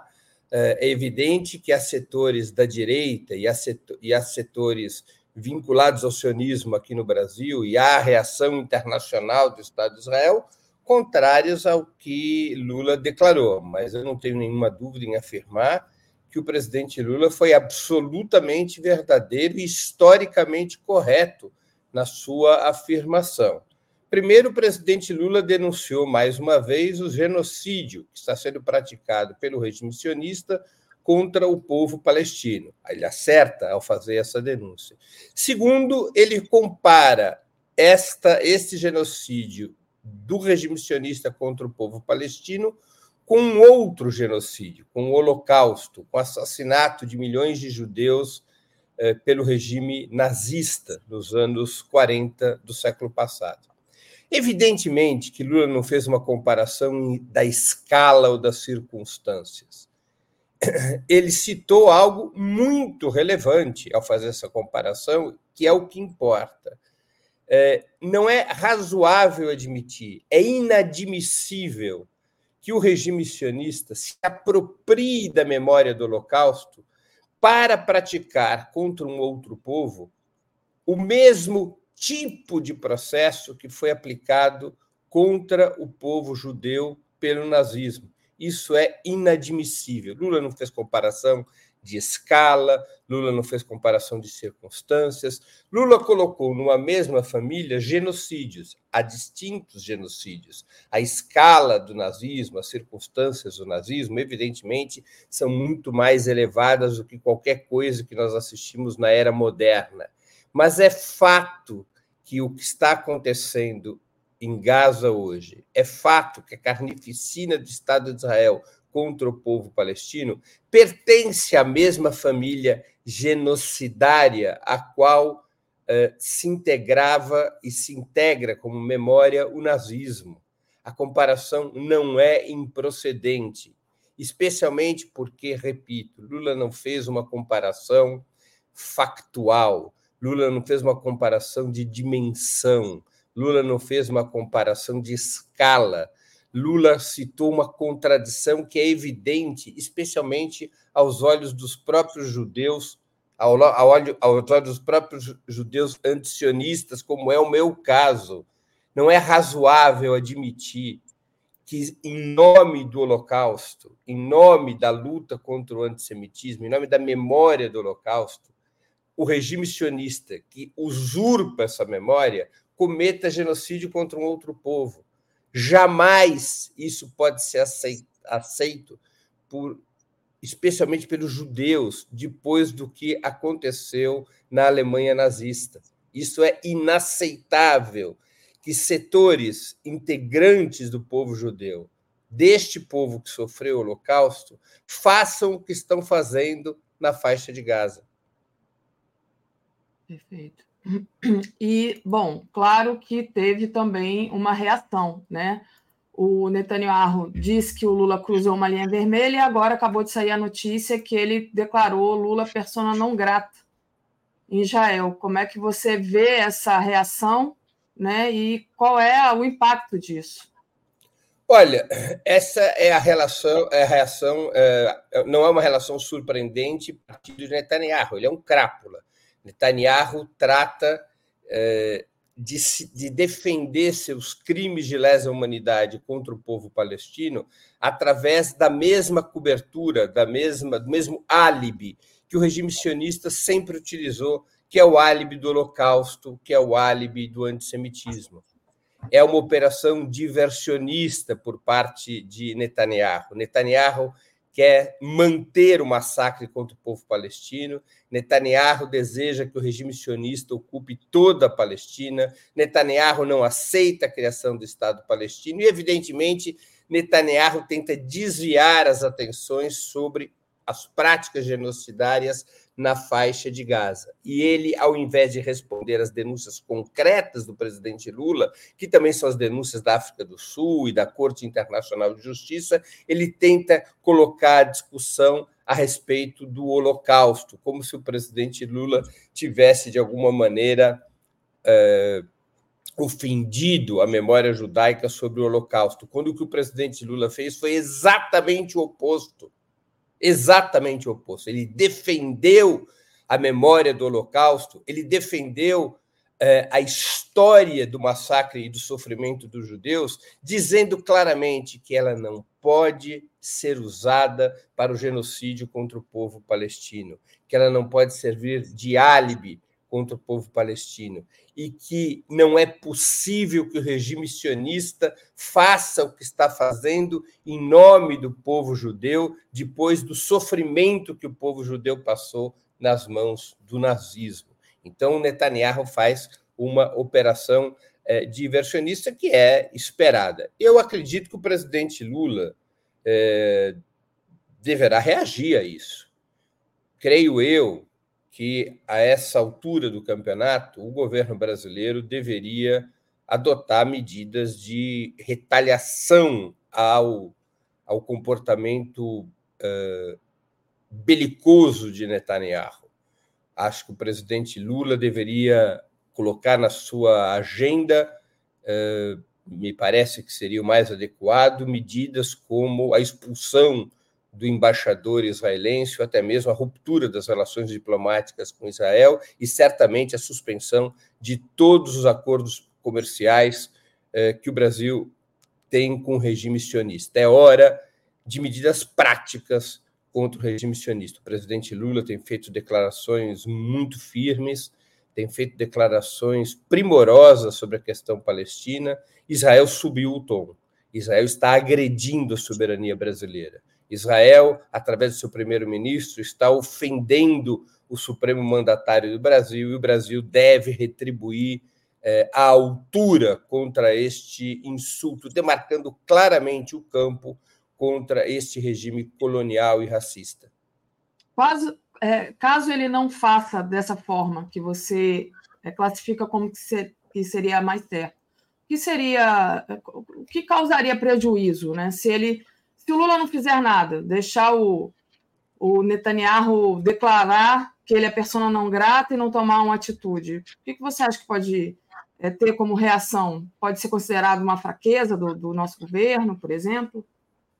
Olha, não analisaria dessa maneira. É necessário compreender todos os elementos que, que estão postos no cenário. Mas veja, é, Daphne, a diplomacia, as relações diplomáticas são vias de mão dupla toda vez que um país viola uh, os direitos, ou viola a imagem, ou viola a soberania de um outro país, tem que haver resposta. Sempre é assim.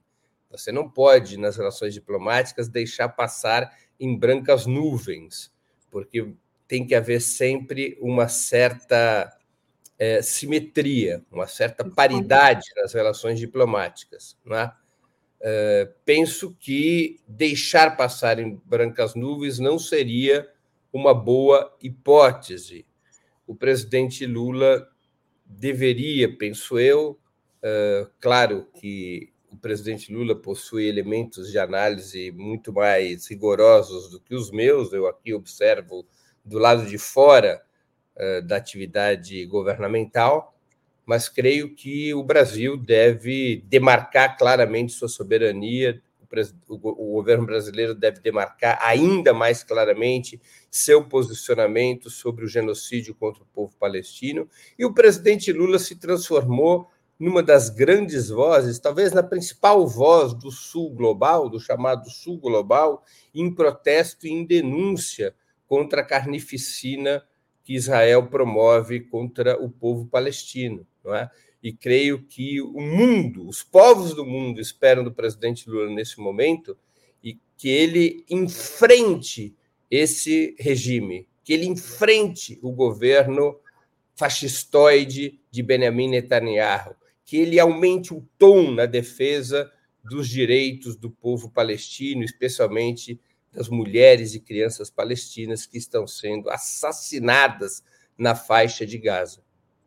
Perfeito. A Mara Lúcia Vieira pergunta qual o nome do seu livro. É contra o sionismo, não é isso? Contra o sionismo, retrato de uma doutrina colonial e racista. Perfeito. Eu vou ler aqui um pouco dos nossos é, internautas, dos comentários, e aí já passo para você. Vamos lá, é, vamos lá. Jairo, acho que começa aqui com o Jairo. Não, Marcelo Moacir, acho que Moraes deveria declarar a esse aqui o Léo já tinha lido, né? Obrigada ao Marcelo, que entrou como membro.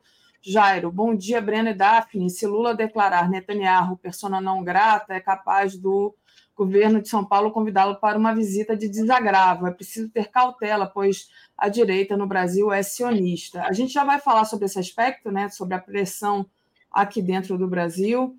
Uh, Josias Vale pergunta se os Estados Unidos ou Biden já se manifestaram sobre a fala do Lula. Não vi nada no New York Times. É, o Cal diz: desespero e covardia desespero e covardia versus verdade e valentia.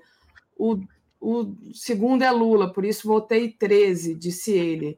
É, o Júnior Ranieri diz que Lula fica mais forte com a sua coerência. Luciano Ferreira se tornou membro que é, se renovou o, a, o status dele. Obrigada, Luciano. Lula se torna uma pessoa não se tornar uma pessoa não grata para Israel pode se considerar um prêmio. O Mark diz, pelo princípio da reciprocidade, Bibi genocida deve no mínimo também ser considerado pessoa não grata no Brasil. E aí eu queria ler aqui para o Ricardo, José Ricardo Fedler. Breno, por, por mais que muitos saibam, é importante destacar a diferença entre entre antissemita e antisionista, que é justamente é, tocando nesse ponto que você falou, né, do Netanyahu usar mais uma vez o biombo do sofrimento do povo judeu na Segunda Guerra para se defender, né? Teve a cobertura dessa mídia corporativa que imediatamente acusa o Lula de ser é, antissemita. E aí, mais uma vez, então, peço para você é, destacar aqui qual é a diferença entre ser antissemita e antisionista, que é justamente acusar o massacre né, que está sendo perpetrado lá em Israel contra o povo palestino. Passo para você, Breno. Vamos lá. É, vamos, volto à síntese que eu tenho buscado fazer ao longo desses meses. O sionismo é uma corrente político-ideológica inserida entre os judeus. É uma corrente que tem dois pilares fundamentais. O primeiro pilar, a criação de um Estado racial, de um Estado de supremacia étnico-racial, de um Estado judaico, como resposta ao secular antissemitismo contra a histórica perseguição aos judeus que durou quase dois mil anos. Então, esse é um pilar do sionismo, propor a criação de um Estado de supremacia étnico-judaica. E o segundo pilar, que a construção desse Estado ocorra na Palestina, que é a terra ancestral judaica, da onde os judeus saíram há quase dois mil anos, não é? na segunda diáspora, no ano 70 depois de Cristo, a Palestina, aonde o sionismo queria construir o Estado de supremacia étnico judaica, era ocupada no final do século XIX, quando é criado o movimento sionista. O movimento sionista foi formalmente criado em 1897. Em 1897, 85% da população da Palestina era de árabes muçulmanos, os judeus não passavam de 5%. Portanto, o segundo pilar do sionismo seria ocupar um território que era ocupado por outro povo. E isso dá a característica colonial ao sionismo. Então, o sionismo é essa corrente político-ideológica que propõe esses dois pilares: a criação de um Estado judaico e sua instalação na Palestina, onde, no final do século passado, quando surge o movimento sionista, a maioria da população era árabe palestina, os judeus apenas 5%. O judaísmo ou semitismo é outra coisa. O judaísmo diz respeito a todo o grupo étnico judaico. Semitismo, é, na verdade, deveria se referir a todos os povos semitas. Semitas é uma expressão que classifica uma determinada família linguística a, família dos idiomas semitas. São idiomas semitas o árabe, são idioma, é idioma semita o árabe, é idioma semita o hebraico e vários outros idiomas já é, mortos, como o aramaico. Semita vem de Sem, Sem, o filho de Noé. Então, todos os povos cujos idiomas eram classificados ou são classificados dentro desta família semita seriam povos semitas. Mas se convencionou no século XIX um termo antissemitismo que se refere especial e exclusivamente aos judeus. Um jornalista alemão, William Marr, eh, cria esse termo antissemitismo para substituir o ódio aos judeus, o Judenhass, não é? Eh, em alemão. Eh, era a época do positivismo, dessa corrente filosófica que é o positivismo, e sempre se buscava, naquele momento, no século XIX, é, na segunda metade do século XIX, termos mais científicos para classificar determinados fenômenos. O Judenhass, o ódio aos judeus, foi então passou então a se convencionar que ele se chamaria de antissemitismo. Antisionismo, portanto, é o combate a esta a uma corrente político-ideológica determinada. Antissemitismo é crime de racismo, antissemitismo é o ódio aos judeus. Não há nenhum vínculo entre antissemitas e antisionistas. Aliás, é, há antissemitas simpáticos ao sionismo, porque o sionismo propôs a exclusão dos judeus das sociedades nos quais estavam inseridos para construir um Estado judaico. E há vários pensadores antissemitas que estavam de acordo com essa solução. Né?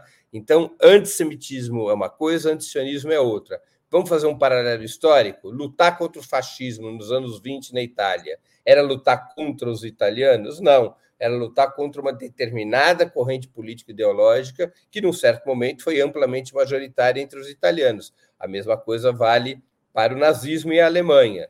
Lutar contra o nazismo era lutar contra os alemães? Não. Embora o nazismo também tenha sido uma corrente que obteve, num certo momento, ampla maioria junto ao povo alemão. A mesma coisa agora. Lutar contra o sionismo é, é lutar contra uma corrente político-ideológica muito específica, não tem nada a ver com o antissemitismo.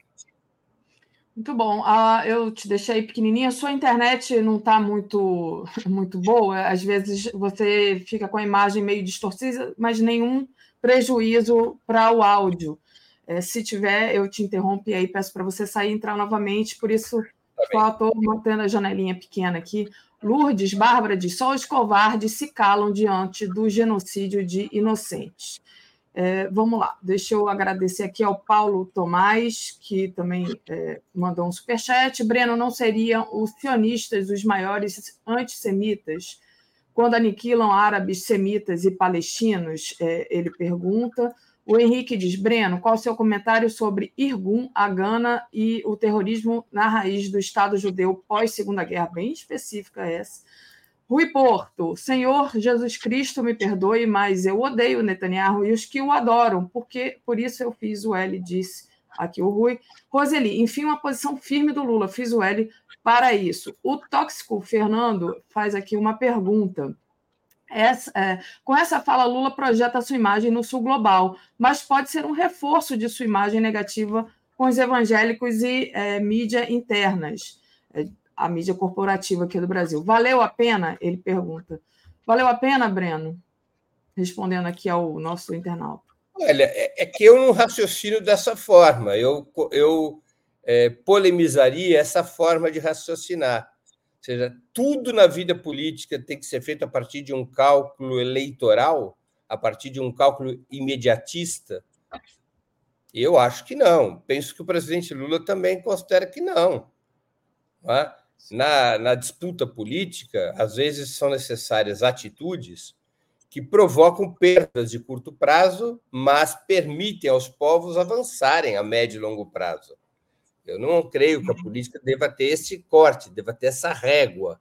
Será que tal grupo ficou chateado? Será que aquele outro grupo ficou ofendido? Isso é uma preocupação própria da publicidade, não da política. Né? A publicidade é, que vende mercadorias deve pensar desse jeito: puxa, meu produto ficou afetado naquele grupo, o que, que nós vamos fazer para tirar essa má impressão que o produto criou naquele segmento? A política não é isso. A política é fundamentalmente a conquista de corações e mentes. E como é que você conquista corações e mentes? Ocultando suas posições, se calando diante de carnificinas como a que ocorre na Palestina fingindo-se de morto. Como é que você pode conquistar corações e mentes se você não faz o embate político ideológico como o fez ontem o presidente Lula? Como é possível fazer com que as pessoas se deem conta das barbaridades que o sistema imperialista provoca no mundo e que, em particular, o regime sionista está cometendo, se não houver um enfrentamento contra isso? Corações e mentes somente podem ser disputados a partir de posições firmes e claras, como fez ontem, repito, o presidente Lula. Então, eu acho que valeu muito a pena, sempre vale a pena a luta política ser claro e transparente nas posições. Quanto mais clara e transparente é a disputa político-ideológica, mais fácil conquistar corações e mentes, ainda que é, do, a curtíssimo prazo possa provocar algum dano. Eu não penso nesses termos que o nosso querido espectador propôs na sua pergunta, provavelmente apenas para provocar esse debate. Eu não penso dessa maneira. Perfeito. Como diz o Luiz Pucinato, ele disse assim: ou é a favor ou é contra o genocídio. José Ricardo, essa fala de Lula pode marcar a transição do mundo unipolar para o multipolar, disse ele aqui. Centelha Vermelha. Breno, quando os hebreus chegaram na região, já estavam os cananeus, iitas, ititas, girgaceus, amoritas, per, pericitas, avitas e jebusitas foram expulsos. Ele, ele falou isso só para me dar. só para ficar gaguejando aqui, não, estou brincando. É, não, nós temos, é, há muita. Sobre esse período histórico da chegada dos hebreus em, em, em, Cana, em Canaã, é, há muita controvérsia, há muito pouca prova, não é? Então há muitas versões, há um debate complexo, interessante, mas complexo. É evidente que muitas, é, muitos povos se constituem na região de Canaã e há muita disputa por território entre esses povos, como era próprio daquele período histórico, não é? é era próprio que esses, essas tribos, que não chegavam a ser povos, disputassem entre si militarmente as terras mais férteis, por exemplo, e buscassem se consolidar nessas terras mais férteis. Né? Quem chegou primeiro, quem chegou depois, quem chegou no meio. Aí há muita controvérsia é, histórica. Histórica, né? Há muita, muita, muita controvérsia histórica. Mas, mas vamos avançando aqui. Agradecer ao professor Ricardo Pinto. Penso que somente falar sobre os sionistas já não basta. Temos que mostrar as imagens do massacre em Gaza e questionar o espírito cristão brasileiro. Ricardo, eu vou, eu vou dizer para você que eu tenho que acompanhar as coisas que estão acontecendo em Gaza e eu não tenho conseguido ver. Eu clico às vezes e, e saio antes de terminar, porque eu não aguento assistir. É muito pesado o que está acontecendo, né? É, o Paulo Tomás, é, acho que o Paulo Tomás já tinha lido, queria agradecer então. O, o, o Breno, o Léo, nosso Léo Atush, escreveu um artigo que ele colocou o título de A Guerra Chegou ao Brasil, Lula precisa de apoio e mobilização. A gente está é, tá vendo que, claro, que a extrema-direita usou a declaração do Lula é, em seu favor, né? Estão aí, já tem gente pedindo impeachment, como é que você acha? Bom, primeiro, se você concorda com o Léo que o Lula precisa de apoio e mobilização. E segundo, como é que você acha que pode surgir esse apoio? Total acordo, total acordo. Primeiro, como estamos fazendo desde ontem, debatendo essa questão, impedindo que a direita brasileira fale sozinha, que o sionismo fale sozinho. Né? Então, é, houve uma avalanche patrocinada pelos meios corporativos de comunicação, pelo sionismo, pela extrema-direita, pelos liberais, uma avalanche de críticas ao pronunciamento do presidente Lula, uma avalanche de ataques ao pronunciamento do presidente brasileiro. E é fundamental entrar nesse debate com toda a força, como vocês têm feito, como o Opera Mundi tem feito, como os demais veículos eh, independentes têm feito, porque na grande imprensa nós temos uma, praticamente uma situação uníssona em favor de Netanyahu e contra Lula. Como sabemos, a grande maioria dos veículos monopolistas de comunicação é vem de pátria, para usar um jargão, um jargão antigo, ou seja, eles sempre se colocam de costas para o Brasil e de joelhos para os países capitalistas centrais. Agora não, não está sendo diferente. Quem, por exemplo, assistiu, como eu tive a oportunidade de fazê-lo, eh, a reportagem do Fantástico de ontem, depois reproduzida pela Globo News, é de dar nojo. É? é a morte do jornalismo. O Fantástico parecia literalmente um programa de divulgação da Confederação Israelita do Brasil ou um puxadinho da Embaixada de Israel em nosso país. É a morte do jornalismo. É? É um jornalismo declaratório a favor de um regime genocidário. É o jornalismo de campanha em prol de um regime racista e colonial. Portanto, temos que entrar com tudo nesse debate. Essa é a primeira mobilização uh, em solidariedade, em apoio à declaração do presidente Lula. Presidente Lula não precisa de solidariedade pessoal, é forte o suficiente para enfrentar essa parada. Não se trata disso, se trata de apoio às suas ideias, de apoio às suas denúncias, de amplificação do que ele eh, estabeleceu, do que ele denunciou sobre o genocídio na faixa de Gaza. Isso sim, nós temos que repercutir. E eu lamento, por exemplo, que poucos ministros do governo dele, relativamente poucos parlamentares até o momento, vieram a público se solidarizar com o pronunciamento do presidente Lula. Dos ministros até essa madrugada, nós tínhamos Sônia Guajajara, nós tivemos Paulo Teixeira, Paulo Pimenta, e por aí parou. Parlamentares, poucos, alguns do PSOL, alguns do PT, a Jandira Fegali do PCdoB, talvez mais algum ou outro, mas nós temos que, num momento tão grave como esse, em que um fascistoide como Netanyahu ataca o Brasil, ataca o governo brasileiro, é necessário que as vozes públicas, especialmente as vozes de esquerda, se ergam como um batalhão em defesa das posições do presidente Lula, se ergam como um batalhão. Nós tivemos também, não posso esquecer de forma alguma, uma nota muito firme da presidenta do PT, Gleisi Hoffmann, também do deputado é, Lindbergh Farias, tivemos pronunciamentos importantes da Samia Bonfim, é, do Ivan Valente, do Glauber Braga, né? tem vários parlamentares que assumiram uma postura firme, mas ainda é pouco. Isso precisa ser é, um, uma, uma obrigação de todos os parlamentares, de todos os ministros do governo, do, defender as posições do presidente Lula em uma só voz, porque o Brasil está situado nesse momento no centro da disputa contra um dos maiores genocídios da história. Não se pode baixar a guarda. O presidente Lula precisa que todos os integrantes do seu governo, que todos os integrantes da base parlamentar de esquerda se ergam em combate, porque essa é a palavra certa, se ergam em combate.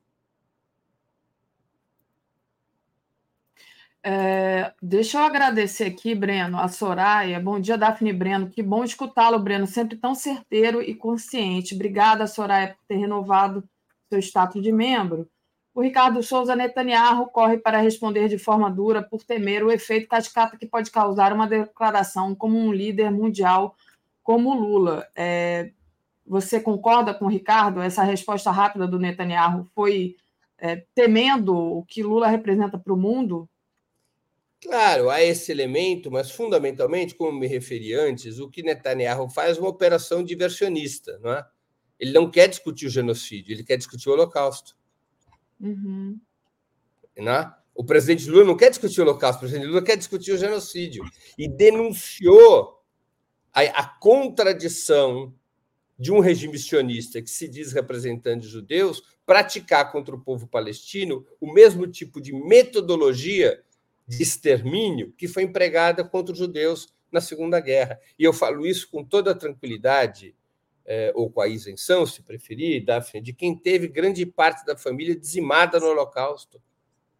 A parte muito expressiva da minha família foi assassinada nos campos de extermínio, no gueto de Varsóvia, na resistência contra o nazismo. E eu me senti representado pelas palavras do presidente Lula. O presidente Lula foi a voz dos judeus que não aceitam a usurpação da memória do Holocausto para cometer o genocídio contra o povo palestino, não em nosso nome. Eu tive essa sensação quando ouvi o presidente Lula. E o que Netanyahu tenta fazer é deslocar a discussão para o Holocausto e não para o genocídio. Perfeito. O, a gente falava do apoio né, que pode ser dado agora ao Lula e de toda a guerra que está sendo travada, né? em volta dessa declaração. Ah, como você citou, a presidente Gleisi Hoffmann se, se manifestou no X, é, apoiando a, a, fala do presidente Lula. Você acha que os outros partidos também deveriam é, se manifestar? Como é que você acha? Ah, deveriam eu, se posicionar? Acho, eu acho que todos os partidos de esquerda todos os sindicatos combativos, todas as centrais sindicais, todos os movimentos populares deveriam se dedicar às próximas horas a se pronunciar claramente a favor do presidente Lula, a favor das posições do presidente Lula e contra o governo fascistoide de Benjamin Netanyahu, exigindo imediato cessar-fogo, exigindo imediato direito do povo palestino à sua autodeterminação e à criação do seu Estado.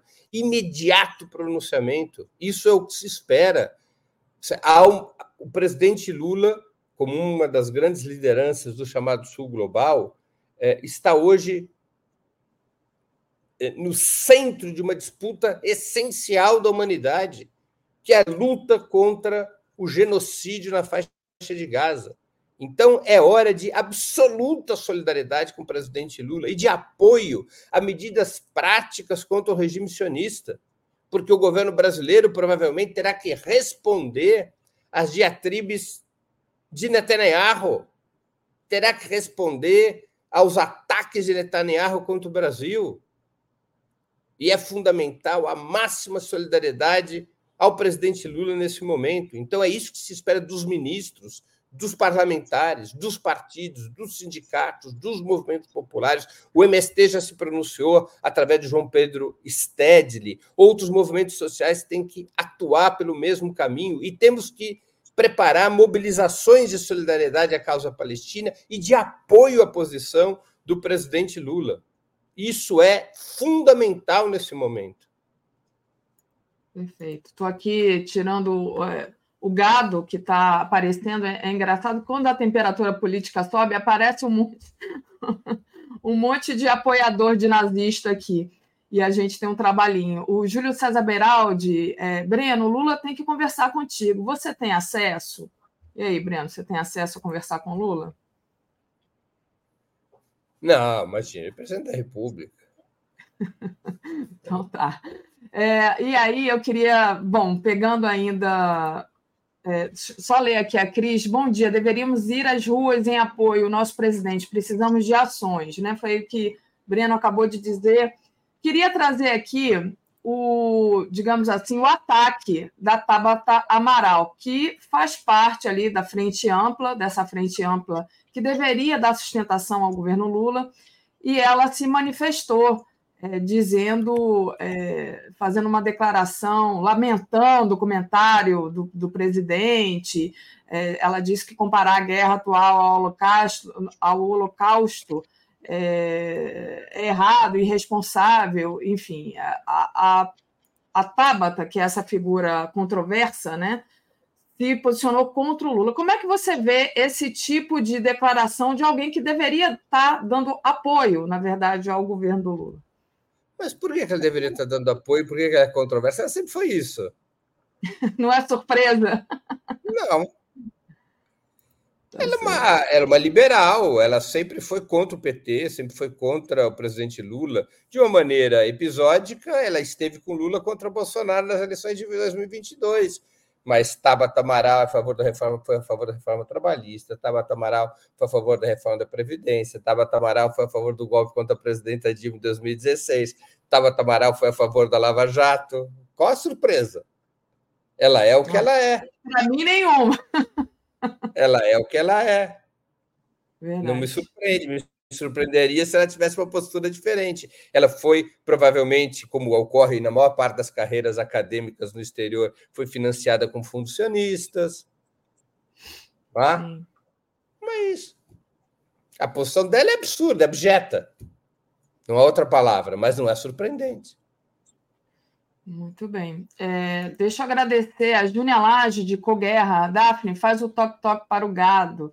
Eu não faço nada, eu só estou aqui tentando trazer a notícia em última, é, em, em, primeira mão e, e, e, dizer que realmente a gente fica o tempo todo aqui de olho, porque está na hora, né? Daqui a pouco, e é sobre isso que eu quero falar, sobre a figura Bolsonaro agora dentro desse contexto. O José Ricardo Fedler, após fala de Lula, vamos ver quão forte é o Sul Global. Se recuarem, é sinal de fraqueza. É, até seria interessante você é, comentar aqui a, a, a mensagem do Zé Ricardo, mas eu ia entrar justamente depois dessa fala, de toda a repercussão que aconteceu, será que a elite pode reabilitar a figura do Bolsonaro? Porque a gente já sabe, no Brasil a gente já aprendeu, né? É, quando a elite é, não tem candidato, ela, ela vota no fascista, não, não importa, né? Você acha que há essa possibilidade de agora, depois dessa repercussão toda, tentarem reabilitar a figura do Bolsonaro, coisa que, inclusive, estavam tentando minimizar a culpa, né? A grande imprensa, de uma certa maneira, tentava ali minimizar. Começou uma discussão: ah, será que ele realmente é culpado? Deixa eu só passar para você, mas antes eu queria agradecer a Livraria Poesia e Arte. Bom dia, queridos. Salve Lula, salve Altman. Beijos, Daphne. Então, beijo para você também. Não sei se você poderia comentar essa questão aqui do Ricardo sobre o Sul Global e se recuar é fraqueza, e aí depois a gente parte a reabilitação possível ou não, depende da sua opinião, da figura do Bolsonaro. Olha, é, eu não vi ninguém falando em recuo, não é? então eu não sei por que, que essa questão, é, de onde vem, digamos, é, essa importante questão do espectador, né, do Fiedler, Fiddler, Fiddler on the Roof, aliás, é um grande filme, Violinista no Telhado. Hum. né? José Ricardo Fiedler, é um grande filme, até com ator israelense, baseado num conto do Shalem Aleichem, e que mostra a vida dos judeus sob o Império Russo no século XIX. Né? Grande filme, um dos grandes filmes da minha infância. Fiedler, eu acho sua questão importante, mas eu não vejo sinais de que haja qualquer recurso sendo ensaiado. Eu concordo com, com você. Não, nesse momento, um passo atrás nem para tomar impulso. Tá? Na medida em que o presidente Lula colocou o dedo na ferida e falou com propriedade, falou com firmeza, é, não caberia qualquer recuo, mas eu tampouco estou assistindo ocorrer nenhuma proposta nesse sentido. Você não abre é, um fronte de combate ideológico deste tamanho para recuar não é? não é próprio da história do presidente Lula, não é próprio da história da esquerda. Ah, um aberto um fronte desta, desta envergadura, uma frente de combate ideológico, político ideológico dessa envergadura, não cabe recurso. É? Uh, e o, o, regime sionista sabe disso, é? por isso mesmo está aumentando o tom. Só a respeito disso, né? Que quando você fala, quando se abre uma frente dessa de batalha, não, não cabe recuo. Você acha que aquilo ali foi uma escorregada do Lula numa pergunta maldosa de um jornalista, ou você acha que já era a posição dele dar essa declaração e manter essa declaração? É, Olha, existe espontaneidade num assunto tão sério claro. como esse? Daphne, puxa, é muito difícil eu responder uma pergunta dessas, né? Eu teria que literalmente viver na cabeça do presidente Lula para poder fazer uma afirmação. Não, não sei responder. Não sei responder. O que eu sei responder é que o presidente Lula é um político muito experiente, que já passou por muitas situações de pressão e que reflete sempre sobre o que diz. Não é? É, se ele estudou previamente fazer essa declaração, se foi um impulso em função da pergunta, é, se foi uma frase incompleta, se ele gostaria de construir a frase de outro jeito, eu não tenho a mínima ideia. Tá? E, e, e duvido que alguém tenha. Uma situação como essa, talvez nem a Janja saiba responder essa pergunta. Tá? Não, talvez nem a Janja saiba responder essa pergunta, porque é muito. A gente tem que tomar os fatos pelos fatos, ou seja, o presidente Lula deu ao vivo uma declaração muito importante. Eu vou dizer, Daphne, uma declaração histórica, porque pela primeira vez alguém com clareza, alguém de grande prestígio, de grande liderança, colocou o dedo na ferida, numa das feridas fundamentais, que é a contradição entre um regime sionista que massacra outro povo em nome do judaísmo e o que ocorreu com judeus sob o Holocausto, que é o que dá legitimidade, supostamente, a esse regime sionista. O regime sionista não surgiu como resposta ao antissemitismo, o regime sionista não foi criado apenas três anos após o final da Segunda Guerra, impulsionado, entre outros fatores, pelo Holocausto. pelo consenso internacional que se criou sobre o direito dos judeus terem um lugar seguro em função do Holocausto?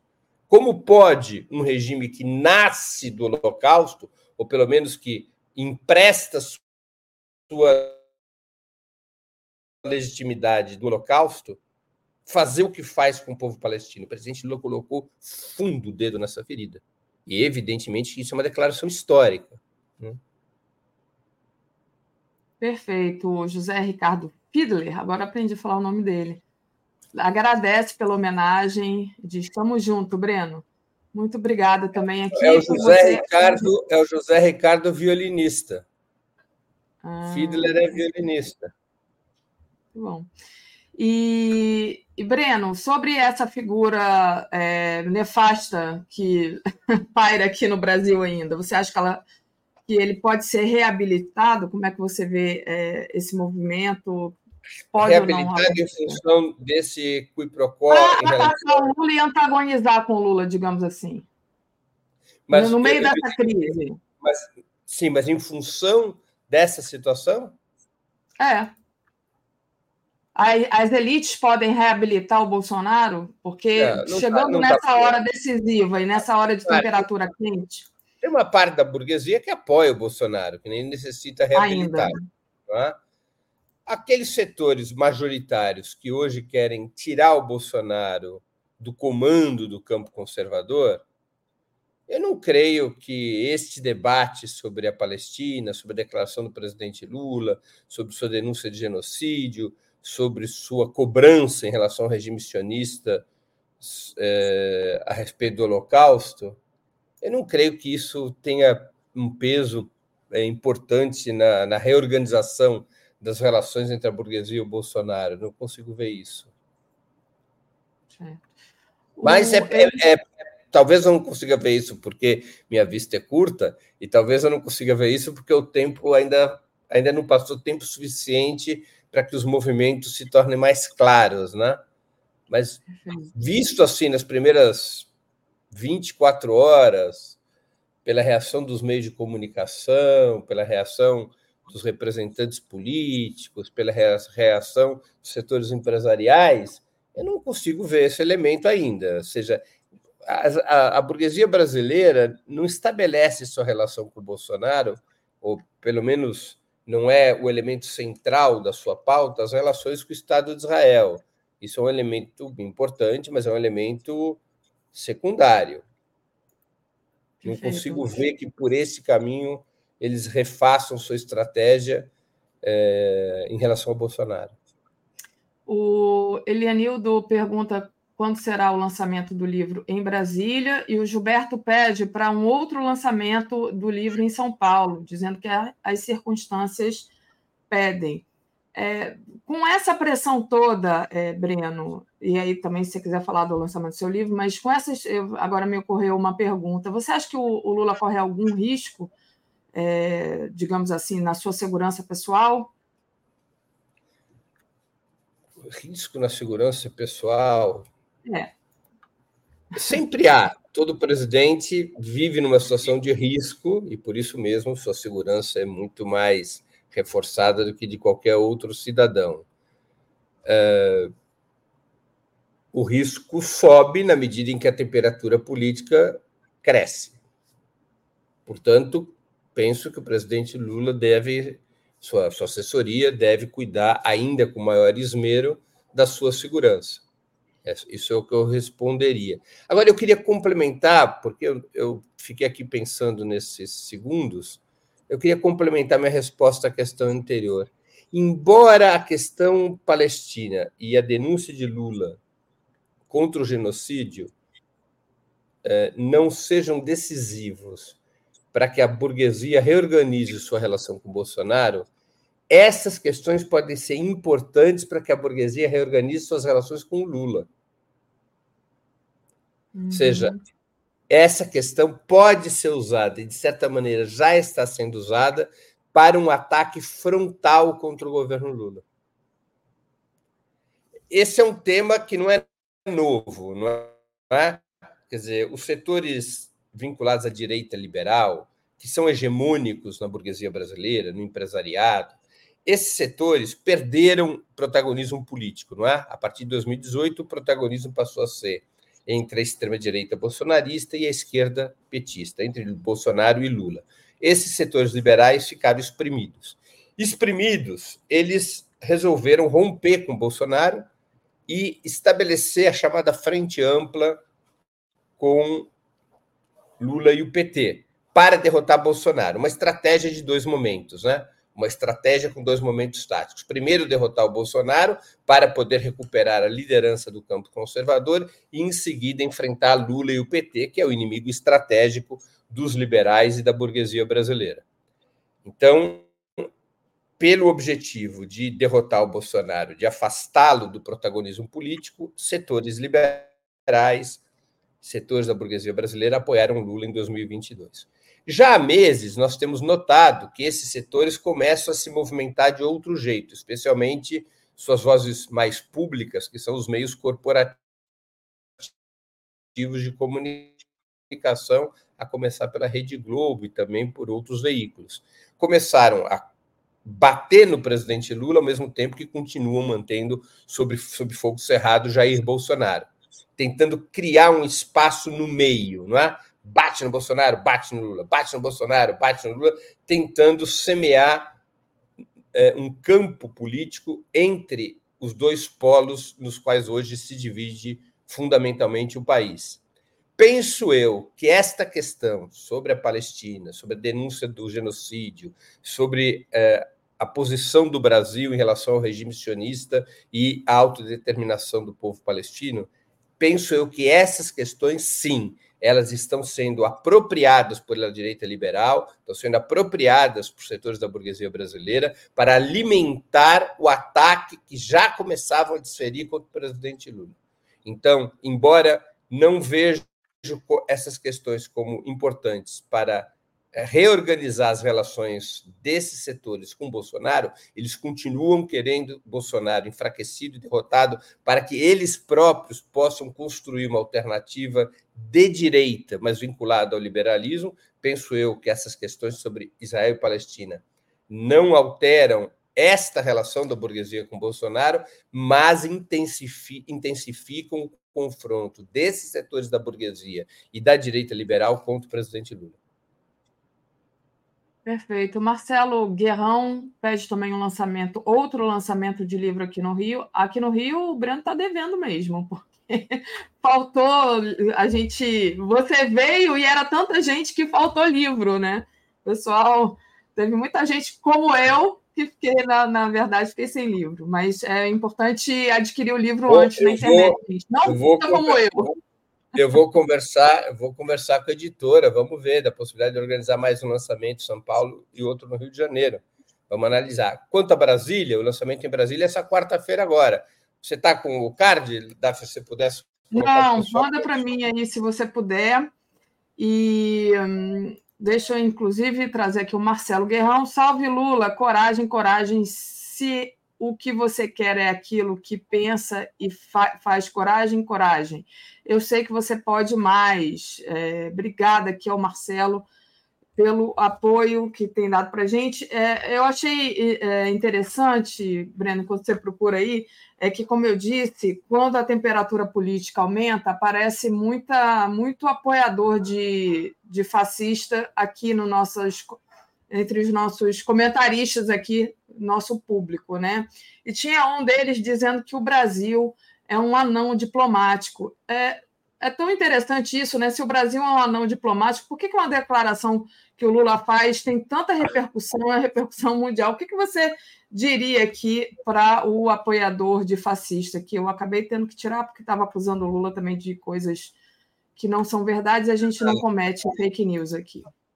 Esse tipo de declaração é uma mistura de má fé com ignorância. Uh, essa, é a, a, base da extrema-direita, especialmente a base do sionismo, é muito ignorante, além de ser carregada de má fé. Não todos, tem gente que se ilude, acredita em contos da carochinha e que com a vida podem até mudar de posição, mas tem muita gente com má fé, com ignorância, né? Perfeito. Breno, deixa eu agradecer ao Gilberto. Eu só peço a Deus que a dor não me seja indiferente, que a morte não me encontre um dia solitário sem ter feito o que eu queria. Lula é, com, é como o Leão Geco. Gieco. Obrigada aqui ao Gilberto é, pela citação. É um músico aí, argentino. Eu gostava, um roqueiro argentino, Leão Riego. É um, é um, Riego é um, é, um, é um roqueiro argentino de alta qualidade. Eu era fã dele dos anos 70, 80. Vou procurar, esse eu não conhecia, não. É, Gilberto Luiz, Breno, e a tal carta de Einstein para o New York Times em 48, comparando o partido político pai do Likud aos métodos nazistas. Lula tem precedente ilustre. Claro, é, claro, bem lembrado. É uma carta assinada Einstein por Hannah Arendt, é, em que eles manifestavam sua absoluta preocupação, logo depois de uma visita de Menachem Begin a Nova York, manifestavam uma enorme preocupação em relação a esse setor que então era chamado de sionismo revisionista, que propunha uma volta uh, aos termos originais de Theodor Herzl. Eles se colocavam contra o chamado sionismo trabalhista, liderado por Ben Gurion. E esses setores do sionismo revisionista defendiam posições abertamente, muito mais escancaradas do que o sionismo trabalhista, defendiam posições racistas, coloniais, militaristas, não é? é e Einstein e Hannah Arendt, entre outros judeus, identificaram nisso proximidade com o nazismo e com o fascismo e publicamente se manifestaram a esse respeito.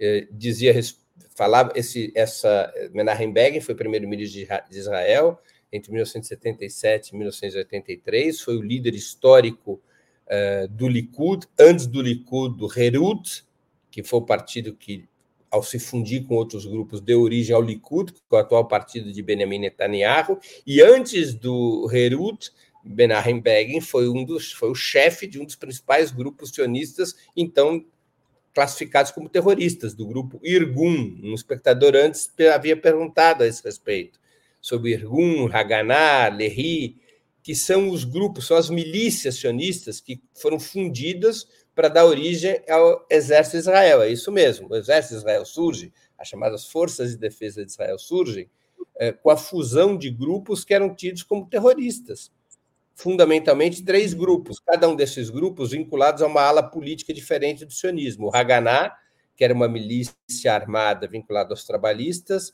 o Irgun, que era um setor da direita sionista, e o Lehi, o grupo externo, que era um outro setor. Esses três grupos praticaram atentados terroristas, especialmente Irgun e Lehi. A fusão desses três grupos deu origem ao exército de Israel. Essas milícias se integraram, se fundiram para criar o Estado para criar o exército de Israel. Né? É, o, o, o, Irgun foi responsável por muitos atentados com a morte de civis, o Lehi também, foram responsáveis por ataques contra aldeias eh, palestinas, matando civis, mulheres, crianças. Isso não é uma novidade no sionismo.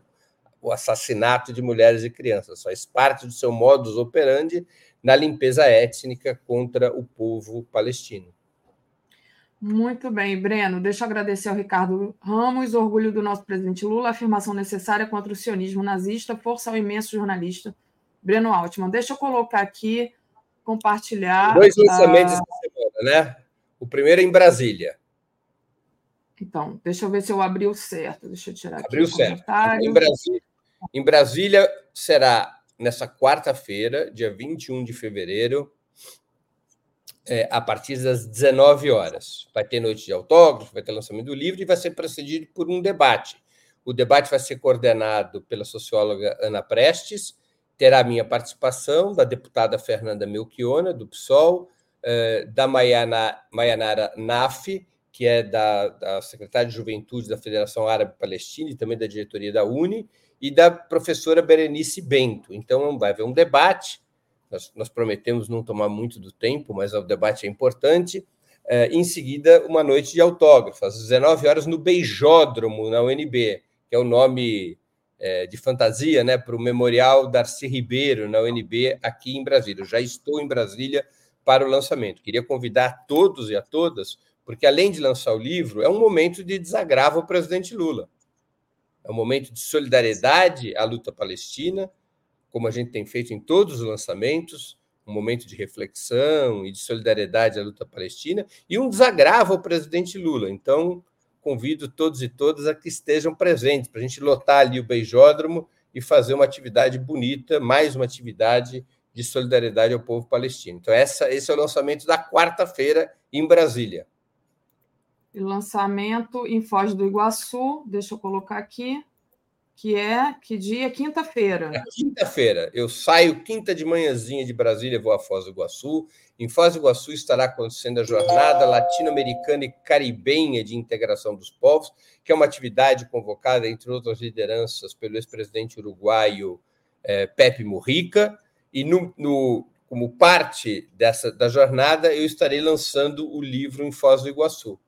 É, ele vai ser lançado às 18 horas no Centro de Convenções, ali de Nova Iguaçu, que fica na rua Jardim Alegre, é, e vai ser também precedido por um debate, um debate com o Walid Rabah, presidente da Federação Árabe Palestina, e com o professor é, Renato Costa. Vamos fazer esse debate, em seguida teremos noite de autógrafo, teremos, enfim, é, a atividade propriamente de lançamento do livro. Então, eu queria convidar todos vocês por esse, para esses dois lançamentos. Eu repito, são momentos não só de venda do livro, eu, eu preciso vender bastante livro para poder segurar a onda dos.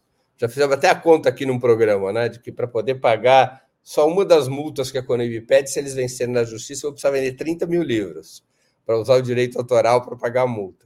Uma das ah. multas, a, menor, a menorzinha, porque eles propõem uma maior, que é um salário mínimo por cada judeu brasileiro. Isso daria uns 210 milhões de reais. Aí eu teria que vender uma quantidade absurda de livros.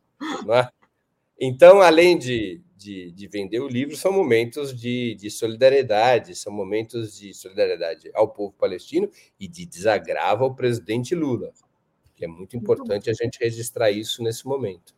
Muito importante. É, depois, no final, aqui com a Tereza, eu mostro novamente os cards e chamo o pessoal para ir para o seu lançamento de livro em, em, em Brasília, em Foz do Iguaçu. Uh, agradecer ao Marcelo Guerrão. Opa, agora saio do Rio de Janeiro com a minha esposa para ir ao Beijódromo.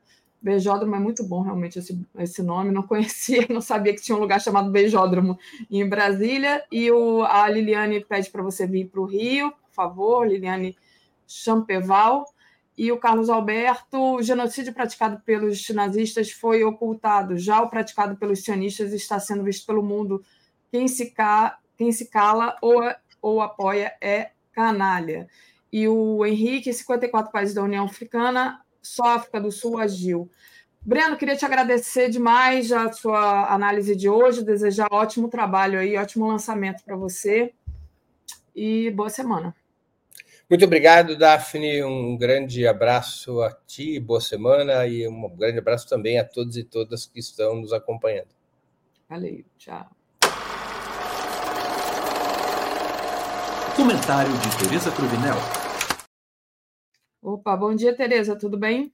Bom dia, Daphne, bom dia, comunidade dos 47, todo mundo que está com a gente começando essa semana a semana em que a política deve voltar aos eixos, porque afinal o carnaval já passou. É isso mesmo, né, Tereza? Agora, realmente, de fato, o ano começa e começa quente, né? Desde ontem é, teve reações, é, bom, teve reação ontem e hoje também. Hoje o Netanyahu já disse que é, o Lula é persona não grata, né?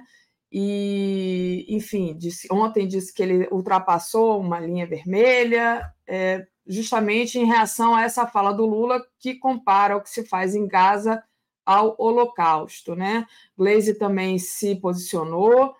É, enfim, queria saber como é que você está vendo toda essa, é, bom, essa fala do Lula, se foi oportuna, a reação, e como é que agora a diplomacia brasileira tem que lidar com o problema, né? Que é, existe agora aí um, um, um é, digamos assim, reações a terem serem tomadas. A gente está aqui com uma matéria e Itamaraty aguarda reunião de embaixador com Israel para examinar desdobramentos da crise diplomática. Tereza. Então, é isso, é, é, um, é um fato de, de política externa, mas que já começou e continuará sendo muito explorado na política interna, né? Claro, os críticos, os adversários do presidente Lula fazendo carga, já tem gente falando até em impeachment, imagina. Tem aí alguém, um bolsonarista aí, falando em que vai apresentar um pedido de impeachment. Deputado bolsonarista. É, quem foi? A Bia Kisses já falou, outros falaram também. É, eu esqueço o nome dela, desses autores, mas eu vi que tem mais de um pedido de impeachment. E, mas é assim, isso não tem, isso não prospera, não se enquadra não. Na, na, lei do impeachment, né? nem na, na previsão constitucional desse, dessa ferramenta. Mas muita exploração interna, etc. Vamos ter isso. Lá no plano externo, é, Bolsonaro, é, o Israel está está vociferando sozinho, né? Eu não vi até agora a manifestação de nenhum país importante contrária ao presidente Lula e em apoio de Israel. É, não vi ainda, só vejo o, lá a reação do próprio governo de Israel. Lembrando que, bom, tem a mídia interna também, quer dizer, tem exploração aqui dentro pela mídia e pelos, e pelos setores políticos adversários do presidente. Aí você vê manifestações como o artigo do, desse correspondente da Globo News em Nova York, é, dizendo o Guga, o Guga Chakra dizendo que foi um crime de que o Lula pode criticar o que se faz em Gaza, mas que isso aí comparar com o Holocausto é, tornou-se um, um, um, antissemitismo, né? É, isso aí é uma absurda, uma forçação de barra porque o que é o antissemitismo? É você ter uma postura contrária ao povo judeu, né? É, e o Lula, em todas as manifestações, desde sempre, ele sempre defende o direito do povo judeu a ter o seu Estado, mas que o povo palestino também tenha o seu Estado e ambos convivam em paz, lado a lado, cada qual respeitando as fronteiras do outro. O Lula não falou povo do povo judeu, o Lula falou, do governo de extrema direita de Netanyahu, que além de ser de extrema direita é também é um governo é, genocida, porque está procurando exterminar, é, está aplicando uma punição coletiva né, ao povo palestino em nome de uma caçada ao Hamas. Né, mas já matou quase 30 mil pessoas por conta daqueles assassinatos realmente inadmissíveis que Hamas fez em Israel, 1.700 pessoas aproximadamente, é, e lá do outro lado, agora já são quase 30 mil mortos. O Hamas continua atuando, né? E, e isso é uma derrota para o Netanyahu. Aí ele vai dobrando a aposta nas, nos bombardeios, na, nas, nos desumanos ataques contra o povo que vive na faixa de Gaza, né, o povo palestino. Mas o Lula não, não sabe, acho que falar em antissemitismo é forçação de barra também, né? Não tem, não, não houve uma, um ataque ao povo, né? É, ao povo judeu. O que, é que vai acontecer, né, Daphne? É, o embaixador do Brasil lá foi chamado pelo, pelo Ministério das Relações Exteriores do governo de Israel que é o que acontece quando um governo fica insatisfeito com o que fez o governo de outro país. Primeira e mais branda providência é chamar o embaixador daquele país, né, chamado ofensor, e dizer: olha, seu governo, é, faça chegar ao seu governo nossa profunda insatisfação com isso, aquilo e aquilo que houve. Se se repetir, podemos tomar novas providências e, em último caso, declarar guerra. Né? São essas as reações. O que, que o Itamaraty, você apresentou mesmo aí uma matéria, dizendo que o Itamaraty está pronto para colocar aí os panos quentes, tentar, é, digamos, abrandar a situação, a tensão que agora está colocada entre o governo é, do Brasil e o governo de Israel, mas ele primeiro quer ouvir, né? É, que vai esperar passar esse momento em que o embaixador brasileiro terá encontro com autoridades é, israelenses para saber o tom em que a queixa vem, né? E com isso dosar é, a resposta, planejar a resposta é, do, é, do Itamaraty, do governo brasileiro, vai tentar se reduzir a tensão. Eu acho que o Itamaraty vai dizer a verdade. O presidente não ofendeu o povo judeu, o presidente condenou as ações de Israel em Gaza, comandadas por, governo, por um governo cujo chefe tem nome, né? É, e quando ele compara ao Holocausto, ele não está ofendendo o povo judeu. Ele está dizendo, por exemplo, que houve a intenção de extermínio. Não houve a intenção de extermínio do povo judeu por, pelo Hitler? Houve.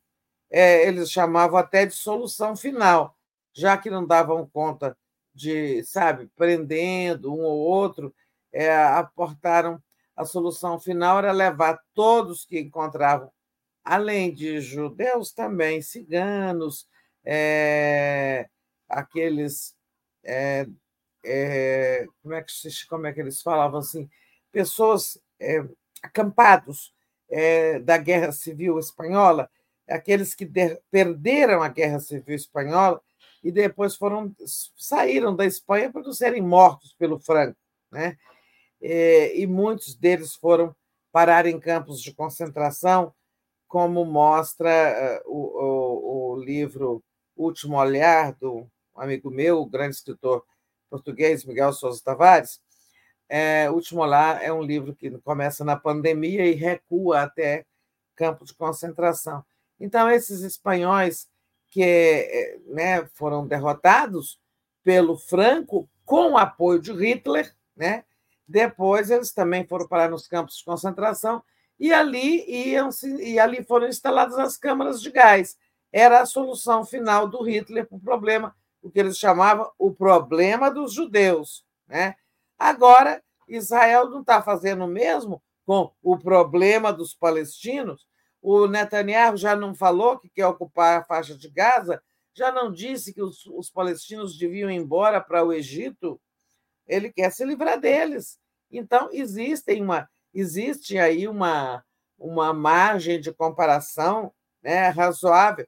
Claro que são coisas diferentes. Não tem campo de concentração, não tem câmara de gás, mas, em compensação, olha lá que estado está Gaza, tudo destruído e quantos já morreram, e as mortes de crianças, de mulheres, e os ataques a hospitais, né? e a falta de, de eh, o impedimento de chegada da ajuda humanitária.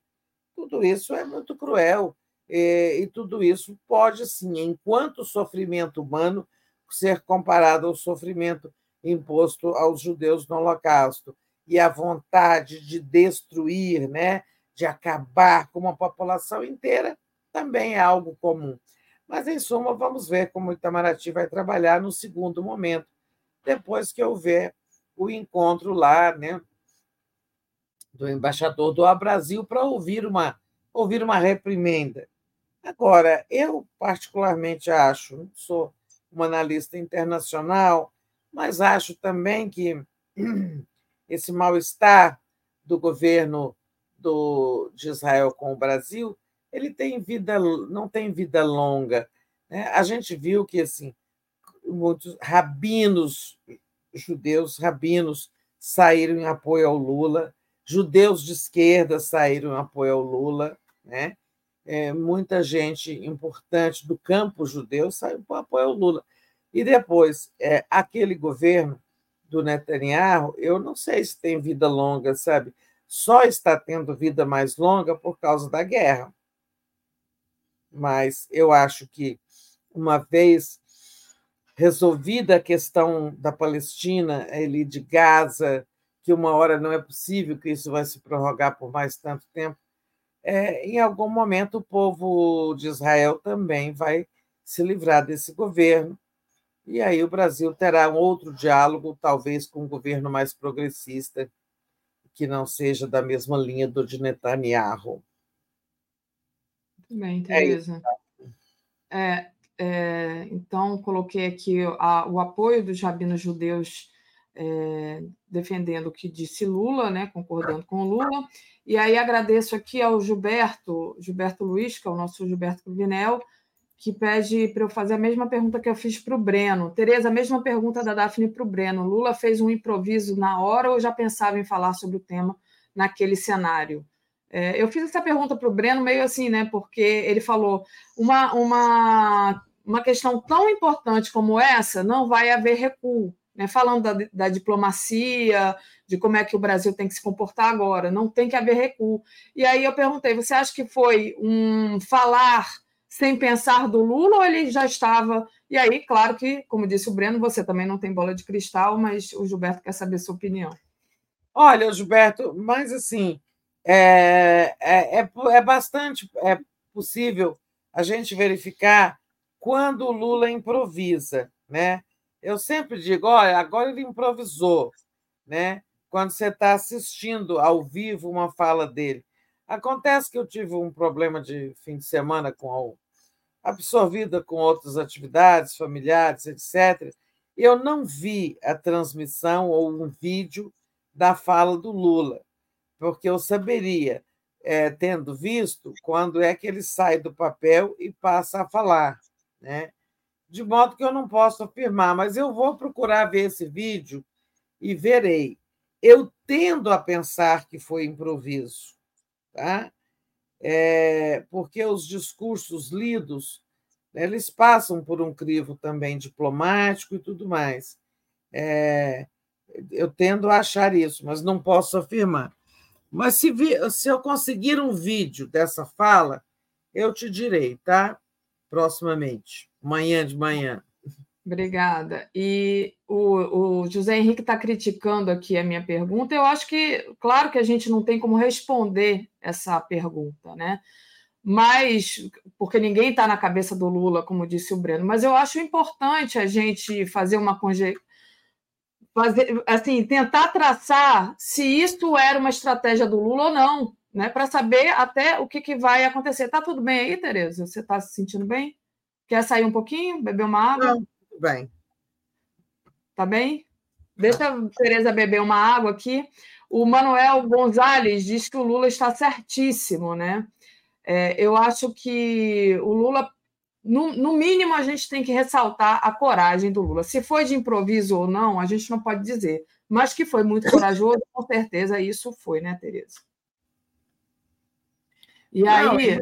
E não é impossível saber se foi improviso ou não. Né? Os discursos são escritos né, lá no Palácio, a gente tem né, um redator principal, Zé Rezende, é, outros fazem também a supervisão dos textos, é, inclusive diplomata, o Celso Amorim, é, que é o assessor internacional. Muitos olhos passam um texto do presidente é, antes de ele ser é, usado no evento, né? Então é possível saber, não é a sua pergunta não é impertinente, é, ela é, ela no mínimo ela tem assim uma um desdobramento. Se foi um improviso, é uma responsabilidade do presidente. Se ela estava num discurso, ela tem outros responsáveis, né? outras pessoas que colocaram isso lá. Mas eu tenho bastante forte impressão de que foi improviso. Né? Não posso afirmar porque eu não conheço o texto original é, ninguém assim, mas o texto original vai mostrar que isso estava ou não estava lá. Nós vamos saber isso nas próximas horas. E como eu disse, o vídeo a gente vê perfeitamente é, em todos os discursos quando o Lula para de ler e passa a falar, né? É, isso é muito claro, é porque não dá para procurar agora um vídeo para a gente olhar. Isso foi no sábado em Isabeba, né? Isso. É, eu acho que faz toda a diferença saber se o Lula já queria tocar nesse assunto, que é um assunto extremamente polêmico, tanto é que está dando tanta repercussão é, até agora. Né? O a noticiário está quente justamente por causa disso. O Gilberto, também, que pediu para repetir a pergunta, ele diz assim: uma coisa é certa, tanto Lula como a diplomacia brasileira sabiam que numa viagem importante como essa, esse tema seria levantado. Exatamente, Gilberto. O Lula não é nenhum despreparado, né? É, eu, é, o Lula é um político muito experiente, né? Tereza, deixa eu ler mais dois Sim, comentários. Ele já havia falado do tema no Cairo, né? É, hum. Onde tem ido, o Lula tem falado disso. E, e, tem isso tem sido uma tônica muito forte da diplomacia brasileira. É, ele fala num tom mais elevado, é, mas assim o ministro Mauro Vieira também fala, outras personalidades do governo também condenam o que está sendo feito em Gaza. Né? É, a questão é, do Holocausto é que ela é muito sensível né, para o povo judeu e, e o Netanyahu está se valendo, ele está explorando essa sensibilidade. Né? Por exemplo, vocês sabem que existem os negacionistas do Holocausto, né? É, e não tem nada que ofende mais o povo judeu como um todo do que dizer que aquilo não aconteceu ou colocar em dúvida o que aconteceu, né? É, a, o Holocausto aconteceu, né? E 6 milhões de judeus foram mortos, e coisas horríveis foram cometidas, é, inclusive os assassinatos em massa nas câmaras de gás.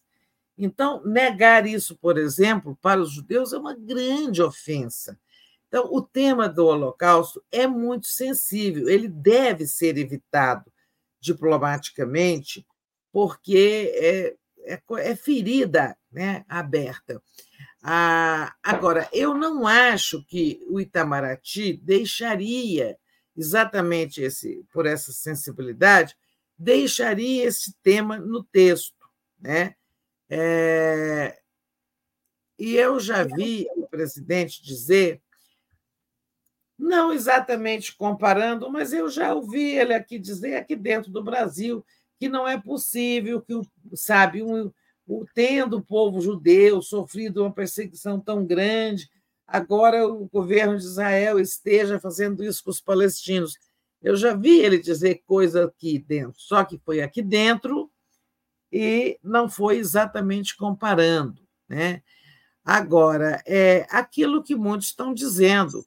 Lula não é o único que pensa isso né, no mundo. Muita gente pensa a mesma coisa. Né? E ele teve a coragem de dizer o que pensa. Né? Claro que tem muita gente no mundo que gostaria de dizer isso. Né?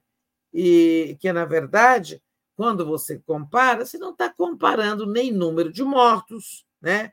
Claro que não tem 6 milhões de pessoas em Gaza, população de, no máximo, era de 2 milhões antes da guerra, porque agora já morreu tanta gente.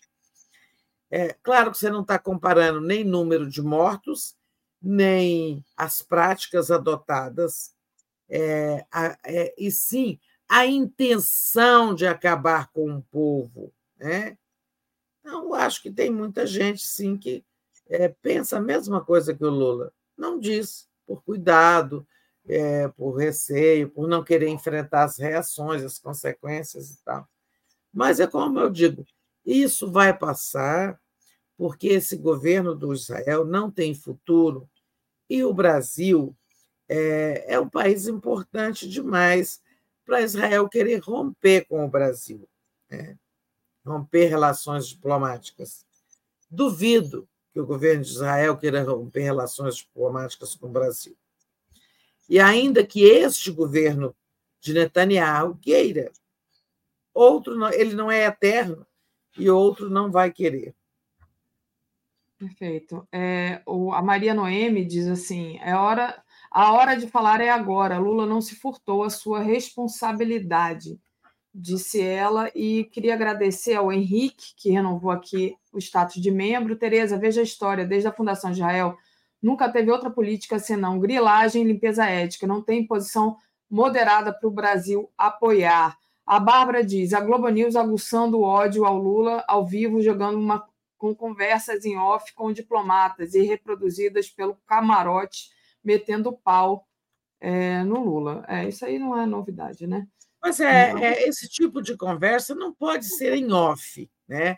Nós tivemos, por exemplo, o embaixador Rubens Barbosa, é, com que, que, eu muito conheço, que eu muito já ouvi, tenho relações profissionais e até de amizade, não vejo há muito tempo. O, o, Rubens fez uma crítica ao Lula ontem, mas em on, tá? E olha que o Rubens vinha defendendo todas as falas anteriores de Lula, né?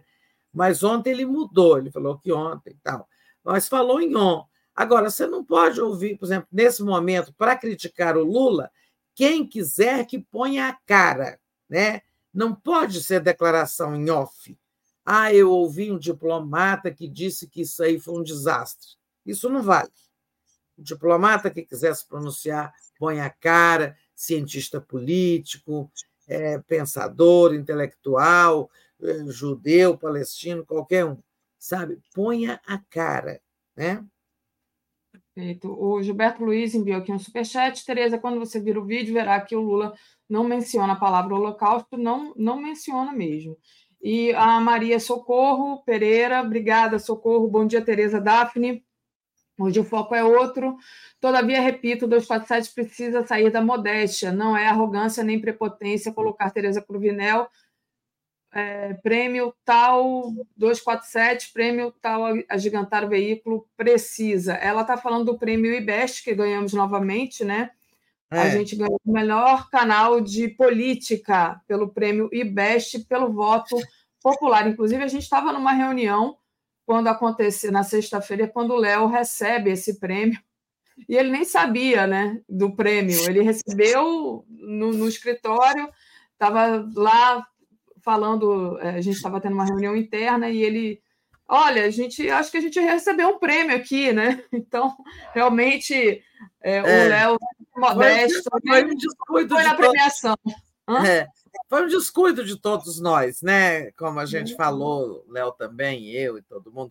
Foi um descuido porque nós pedimos voto, nós divulgamos o prêmio e depois a gente descuidou do resultado mas também os organizadores não ligaram para dizer: olha, vocês ganharam o prêmio. Né? Foi uma conduta estranha.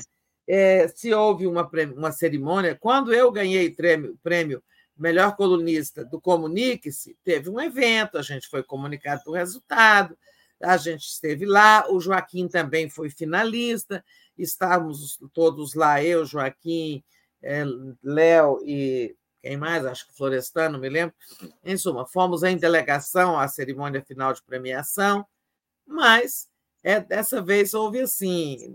Só que a gente podia ter vigiado mais na página do IBEST para verificar o resultado, que foi em dezembro, e nós não é, acompanhamos. Né? O dia a dia, tudo é muito tumultuado aqui, e eles também não, não nos procuraram.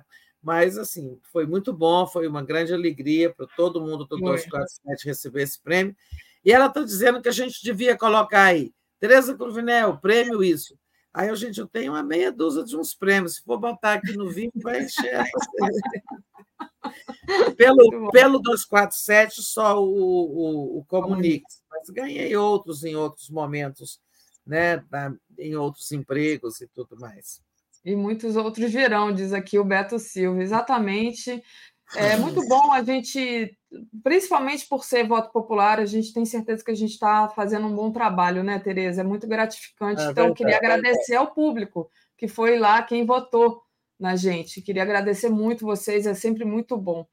É, Tereza, é, part... voltando aqui agora para a nossa pauta e a nossa é, nossos assuntos domésticos, né? E agora que o ano começou, o carnaval acabou, o Congresso vai estar tá de volta, o que, que a gente pode esperar, né? Pois é, eu estava querendo achar o vídeo aqui, né? Mas eu não achei. Qual é, vídeo? Em que o Lula fala da, desse lugar. É, é. Eu procurei aqui na EBC também hoje de manhã cedo, antes de entrar no ar, mas não tinham colocado, não estava ainda. Teria que entrar no YouTube do, do canal e ver exatamente o ponto que ele fala isso. É, é, mas... eu, eu, não sei, por exemplo, aqui tem vídeos do encontro dele com o Premier, aqui tem vídeo da, da fala com a imprensa na Etiópia. Eu não sei se foi nenhum em qual desses, né?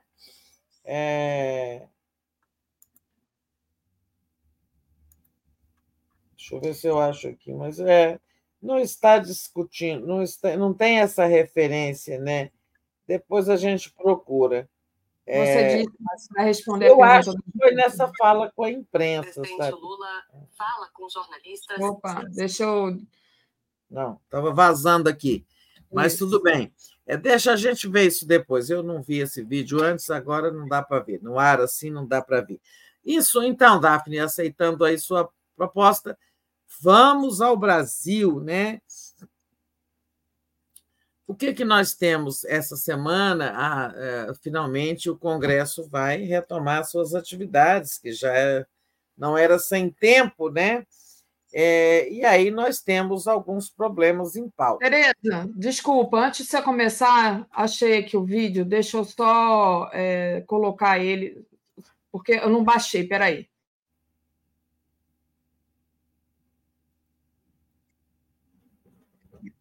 Daiane me mandou aqui. E qual é o tamanho do coração solidário dessa gente? Que não está vendo que na faixa de Gaza não está acontecendo uma guerra, mas um genocídio de que não é uma guerra entre soldados e soldados, é uma guerra entre um exército altamente preparado e mulheres e crianças.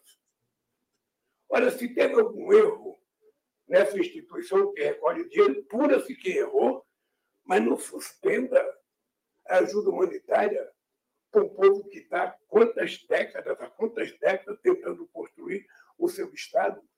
O Brasil não apenas afirmou que vai dar contribuição. Eu não posso dizer quanto, porque não é o presidente que decide. Sabe? É preciso ver quem é que cuida disso no governo para saber quanto é que vai dar. O Brasil disse que vai defender na ONU a definição do Estado palestino ser reconhecido definitivamente como Estado pleno e soberano. É importante lembrar que, em 2010, o Brasil foi o primeiro país a reconhecer sabe, o Estado palestino. É preciso parar sabe, de ser pequeno quando a gente tem que ser grande. Sabe, o que está acontecendo na faixa de Gaza com o povo palestino não existe nenhum outro momento histórico. Aliás, existiu quando Hitler resolveu matar os judeus. Então não é possível que a gente possa colocar um tema tão pequeno. Sabe? Você deixar de ter ajuda humanitária. Quem vai ajudar a reconstruir aquelas casas que foram destruídas? Quem vai distribuir a vida de 30 mil pessoas que já morreram, 170, 70 mil que estão feridos? Quem vai devolver a vida das crianças que morreram, sem saber por que estavam morrendo? Isso é pouco para mexer com o senso humanitário dos dirigentes políticos do planeta? Acho que já basta, Davi. Então, sinceramente. Então, Pronto, gente, então... É, primeiro, é, isso foi um, não foi um pronunciamento, né? Não, foi uma resposta. Foi uma foi resposta. Uma resposta logo ele estava, não estava lendo nada, não houve discurso preparado. Foi uma fala improvisada respondendo perguntas. Então está respondida aí a curiosidade, que eu acho que era da própria Daphne, né? É, segundo, é, ele em nenhum momento realmente falou a página, a palavra holocausto, mas ele se referiu, ele disse que nunca se tinha visto um absurdo tão grande assim se querer acabar com o povo, no caso os palestinos ali, aquela a prática de Israel, Aliás, houve, ele diz isso. Aliás, houve quando Julta, quando o Hitler quis matar, acabar com os judeus. Né? Então, claro que foi uma comparação no sentido do extermínio, né? É, e eu acho que realmente a Carol Proner tem um artigo aí que ela está dizendo realmente depois do Holocausto nunca houve é, algo parecido, né? Não sei, acho que está aí na 247. Ah, eu vi só o da, do partido da Carol, ainda não li. Ou eu, seja, eu tô, eu é, procurando. É, é, pertinente, né? ela está exatamente justificando a pertinência do, da fala do Lula. Quando ele fala, aliás, Nunca houve algo como isso que está acontecendo. Aliás, houve antes. É, é, aí, ó, o que a, a Carol diz é, é, nessa linha. Houve antes quando, quando Hitler quis acabar com os judeus, com a solução final, né? Mas vamos em frente, gente. Já falamos muito desse vamos. assunto. É, exato, vamos sim. Mas só para é, terminar, foi justamente isso a minha, minha curiosidade. Ele respondendo uma pergunta, ele já sabe, ele já de fato quis tocar no anúncio ou ele caiu numa armadilha, né? Era essa a minha pergunta que deu toda essa polêmica aqui. Te agradeço, Tereza. Agora acho que a gente finaliza o assunto e vamos começar então a falar da volta do Congresso e do que nos espera para esse ano, né, Tereza? É. Então, é... quando o Congresso fez, teve sua última semana de trabalho, que foi antes do carnaval, bem antes ainda, porque teve uma outra semana vazia, é, tinha havido aquele discurso do, do, do Arthur Lira, presidente da Câmara, na abertura dos trabalhos, dia primeiro, lá se vão 20 dias atrás, em que ele atacou, assim, criticou muito o governo, cobrou reciprocidade, lembrou tudo que o Congresso fez pelo governo Lula, tudo que foi aprovado, mas que exigia reciprocidade, respeito, cumprimento da palavra empenhada, etc, etc. Depois disso, houve um encontro do Lira com o presidente Lula e saíram dizendo, ele saiu dizendo que a relação estava zerada e tal, e houve, como eu destaquei aqui, muita liberação de cerca de 2 bilhões de emendas parlamentares do Ministério da Saúde né, que vinha, o, cujo atraso vinha incomodando muito Lira e seus apoiadores do Centrão. É, esse, essa liberação resolveu bem o problema, porque agora a relação está zerada, e o Lula ainda falou que podem ter outro encontro depois que o Lula chegar, chegasse, né, porque chegou ontem, é, da. Não sei se o Lula já desembarcou, né? Acho que sim, é, da, da viagem à África, né? Ele pode ter novo encontro com Lira, mas colocou também a ministra Simone Tebet e o ministro Haddad, além de Rui Costa, como interlocutores do governo com o presidente da Câmara, que não quer ter como interlocutor o ministro da Secretaria de Relações Institucionais, Alexandre Padilha. Tudo bem, como disse o Lula, não quer falar com esse? Tem outros três aí para você falar. Bom, eu acho que o problema com o Lira está bastante resolvido assim, é, no plano das subjetividades, pessoa a pessoa ali, tudo bem. Agora, há problemas pendentes assim, né? Como, por exemplo, aquela questão do é, da medida provisória da reoneração é, dos impostos, dos encargos das empresas sobre a folha de pagamento. Né? O Congresso aprovou a prorrogação desse benefício. Né? É um benefício, as empresas param, deixam de pagar 20% sobre a folha e pagam 2% sobre o faturamento. E essa medida que vem do governo Dilma vem sendo renovada, foi aprovada no governo Dilma dentro de uma circunstância de crise que era preciso estimular eh, a geração de emprego ou a redução do desemprego depois da crise de 2008 e tal. É, e isso vem sendo prorrogado pelo Congresso sempre, sempre, sempre. O Lula não quis prorrogar, vetou, eles derrubaram o veto, e essa MP, aí o, o Haddad respondeu baixando uma medida provisória. O Congresso protestou muito, dizendo o seguinte: olha, nós dissemos que queremos manter a desoneração duas vezes aprovando o projeto de prorrogação e derrubando depois o veto do Lula. Mesmo assim, o governo não quer nos enfiar goela abaixo uma medida provisória, anulando o que o Congresso decidiu. Na verdade, foi isso mesmo. Com uma ligeira mitigação, a MP do Haddad mantém a desoneração só para aquela parte da folha de pagamento dos que ganham salário mínimo, né? Então, você tem uma folha de pagamento aí de, sabe, é, um milhão por mês. Né? É, ele vai lá olhar assim: os que ganham salário mínimo vai ter desoneração. Para os maiores salários, vai se pagar os 20% de contribuição para a Previdência, que está precisando muito de dinheiro. É, essa MP trata ainda de dois assuntos: do fim do PERS, Programa de é, Recuperação do Setor de Eventos, e também ela, digamos, obriga os empresários a, a descontarem parceladamente os créditos tributários que eles ganharam na justiça por impostos que não deviam ter pagado em qualquer época, nesse governo, em governos passados. Né? Pessoa vai lá na justiça fala: olha, me cobraram esse imposto, não devia. Às vezes a justiça leva cinco anos para decidir isso, e, e ele depois tem direito a descontar aquele imposto pago indevido no imposto que está sendo cobrado atualmente. E aí o Haddad quer parcelar esse desconto, né, esse abatimento, para sobrar mais dinheiro no caixa dele, claro. É, mas essa medida é objeto de uma grande discussão. Tem algo, sabe, já se falou em devolvê-la, já se falou em questioná-la no Supremo, é, fala-se em tudo, e essa semana eles têm que resolver isso.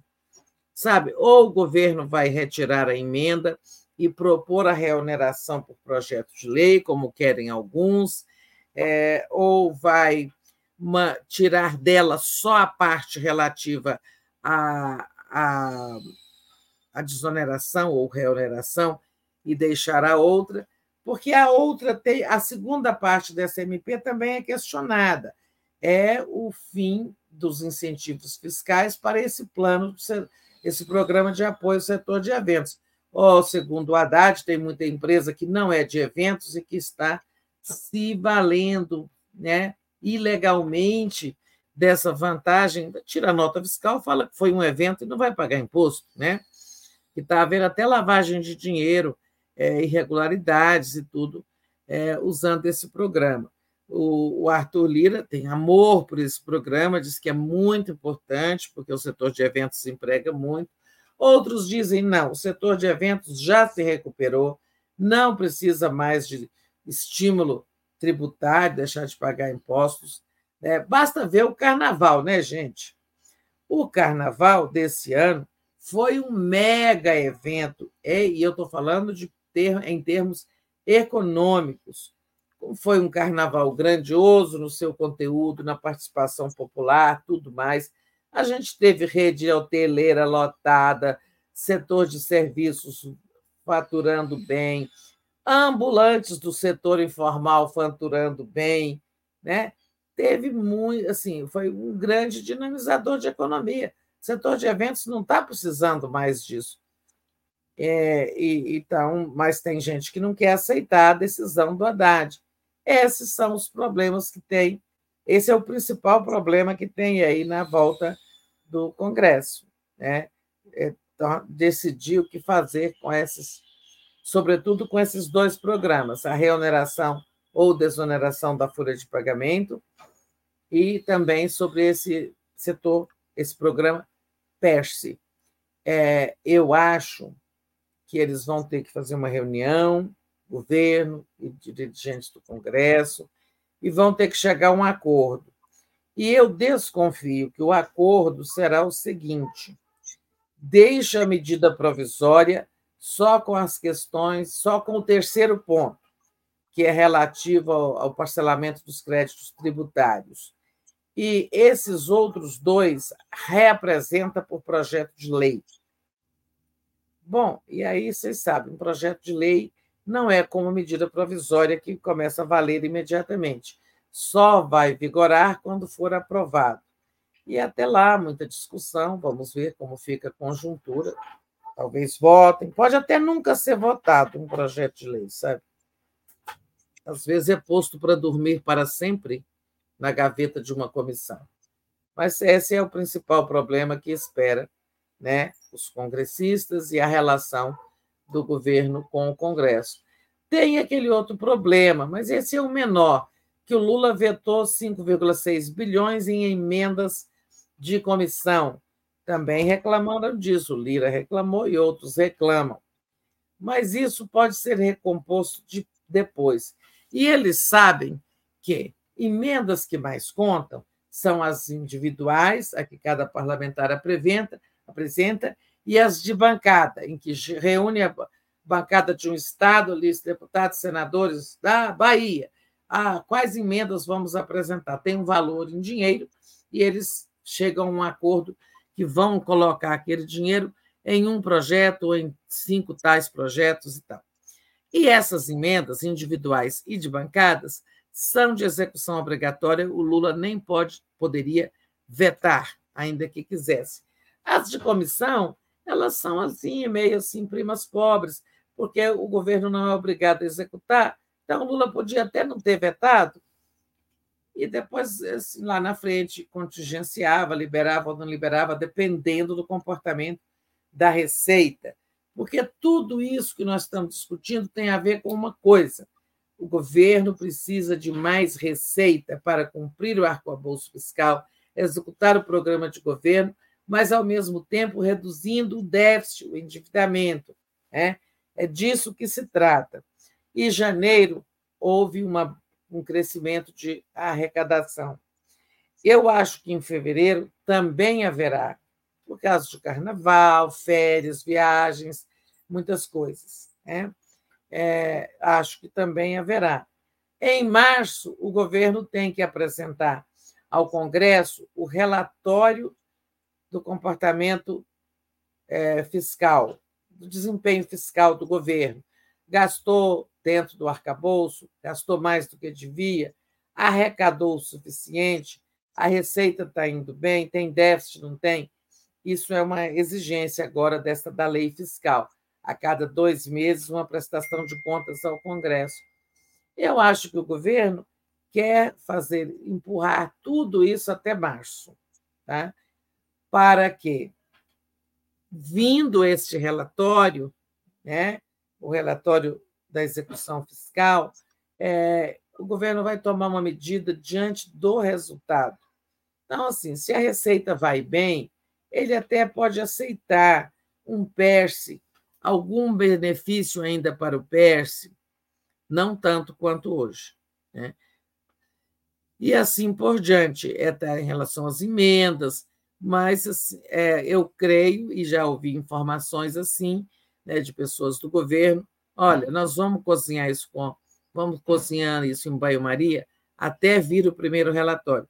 Bom, esse é um mês curto, embora vai ser um mês de 29 dias, né, um, um fevereiro bissexto, um ano bissexto, mas, na verdade, amanhã já é dia 20, então daqui a uma semana o mês acabou e virá o relatório fiscal. É isso, Daphne. Perfeito. Tereza, deixa eu fazer uma pequena pausa, agradecer ao Vicente Jouclas, que diz ser burguês é temer reconhecer genocídio, inclusive no próprio país. Um, e ele diz também: judeu esperto não entra nesse astral neocionista. E o Francisco Alencar, que renovou aqui o status dele como membro, obrigada, Francisco, ele diz: Daphne Tereza, se o vencedor tivesse sido alguma empresa da dita imprensa profissional, entre aspas, certamente teria havido uma mega festa. Não, eu acho que teve uma mega festa, só que a gente comeu mosca, na verdade, a gente não não acompanhou, não viu, só viu depois, né? Quando a gente recebeu o prêmio, o Leonardo recebeu o prêmio, mas de qualquer forma é um reconhecimento grande do trabalho da gente. É, é foi muito esquisito isso de não terem nos convidado para a festa, porque o, prêmio é, houve uma premiação em muitas categorias, então outros estavam lá para receber. Talvez eles tenham posto o aviso sobre a festa, a entrega, né? solenidade de entrega, na página do IBEST e nós não entramos lá para ver. Mas o ideal mesmo é que o Comunique-se, como eu disse, sabe, informa, você ganhou o prêmio, a solenidade é dia tal, etc, etc e tal. Isso. Então, é, não foi um único prêmio, né? Uhum. Agora, é, eu acho que talvez não tenha tido tanto empenho em nos convidar, por ser um veículo da mídia independente, não sei também. Não vamos especular. Eles enviaram o prêmio, o Léo recebeu, e aí ficamos sabendo, e nós festejamos com vocês da comunidade do mesmo jeito, na sexta, no sábado, no fim de semana e hoje. É Viva ótimo. nós. É. Viva Olha, nós. repercutiu. Uma amiga me ligou de Portugal no fim de semana para dizer: soube que vocês ganharam prêmio, parabéns tal. Legal. Tereza, é, bom, fato importante desta semana vai ser a posse do ministro Flávio Dino no STF, dia 22, quinta-feira, é isso? Isso. Grande, vai ser uma solenidade muito concorrida, né? Lá no Supremo, a posse do ministro Flávio Dino, né? Estarão lá do presidente Lula a todo mundo e eu acho que Congresso, afinal, trata-se da posse de um senador e também ex-ministro de Estado. Então, todos os poderes estarão lá homenageando Flávio Dino. É, a mídia destaca hoje um projeto, acho que nós também, na nossa home, um projeto que, como senador, neste curto espaço de tempo que esteve ali como senador, do dia primeiro para cá, o Dino apresentou um projeto que ele acaba com uma regalia contra a qual eu sempre me bati, eu e muita gente, né? todo mundo, é, que é o seguinte: militares e juízes né? e promotores, quando são punidos por é, falhas cometidas no exercício da função, né? qual é a, a punição? É a aposentadoria compulsória com salário integral. Ou seja, é um prêmio, em vez de ser uma punição. Né? Puxa, você cometeu um erro no exercício de sua função? Ah, tudo bem, vai para casa, vai ganhar o resto da vida seu salário sem fazer nada. E o Dino está acabando com isso. Ele está propondo que seja a pessoa perca o emprego, ou seja, desligada do serviço público, né? Isso vale para juiz, se a emenda do a PEC do Dino for aprovada, valerá para juízes, promotores, militares, inclusive para os militares que vierem a ser condenados por participação na tentativa de golpe de Estado do Bolsonaro. Né? Porque neste momento, eles estão afastados das funções, mas estão normalmente recebendo seus soldos, né? E se forem condenados, o Exército, as Forças Armadas, as três, terão que tomar a providência de fazer a punição disciplinar desses militares. Bom, a punição de ir para casa ganhando salário integral, eu também quero. Né? Agora, se, for, se já estiver em vigor a PEC do Dino, aí a punição será o desligamento das Forças Armadas. Sem soldo.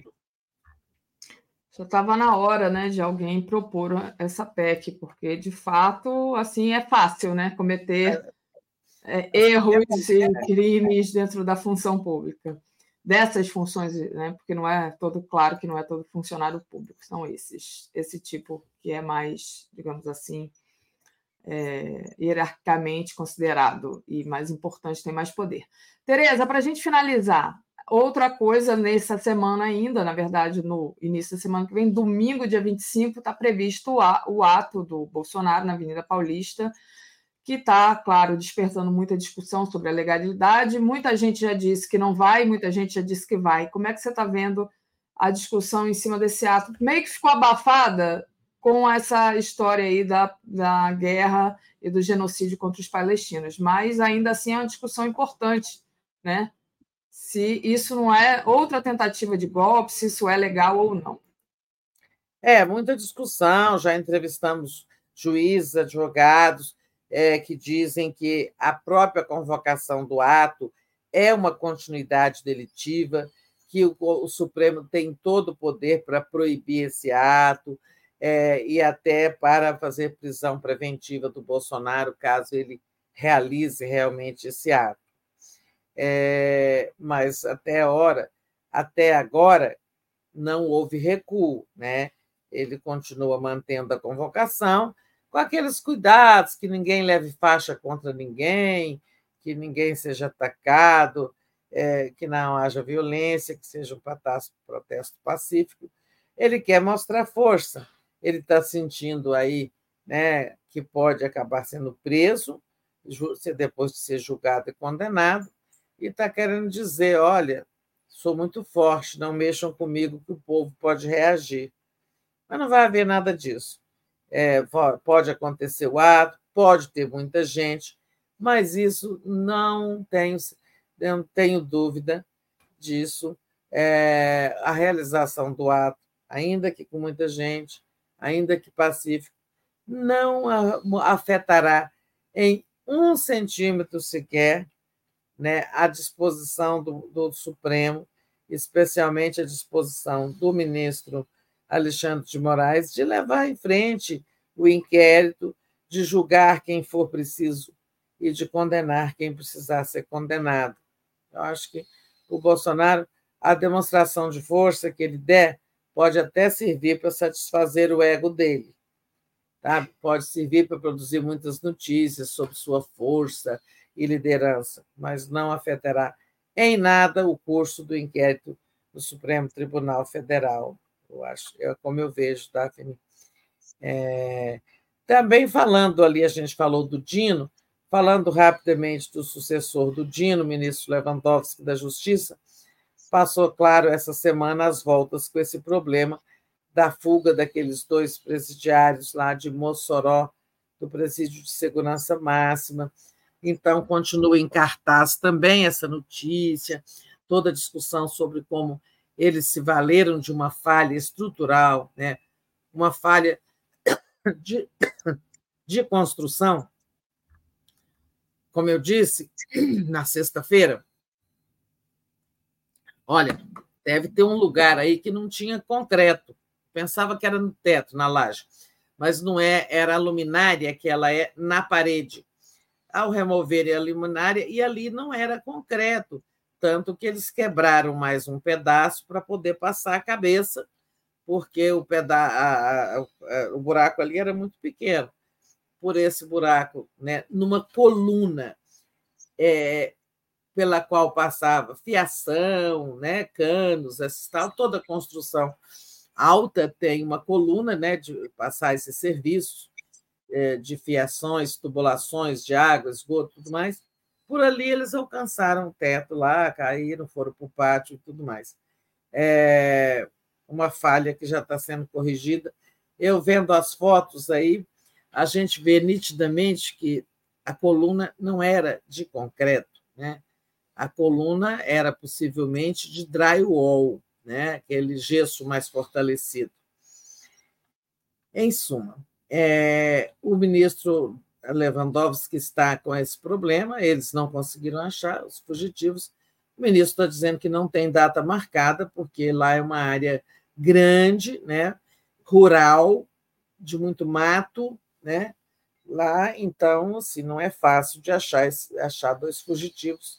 Eles já deixaram pegadas, camisa, rastros, etc. Mas, enfim, o governo federal vai persistir nisso aí e para recuperar, digamos, também o prestígio e a confiança dos, dos chamados presídios federais de segurança máxima, que é né, acabar essa é, confiança nesses prédios foi abalada com essa fuga, e eu acho que os outros quatro presídios de segurança máxima também estão passando por revisão do ponto de vista da segurança, né?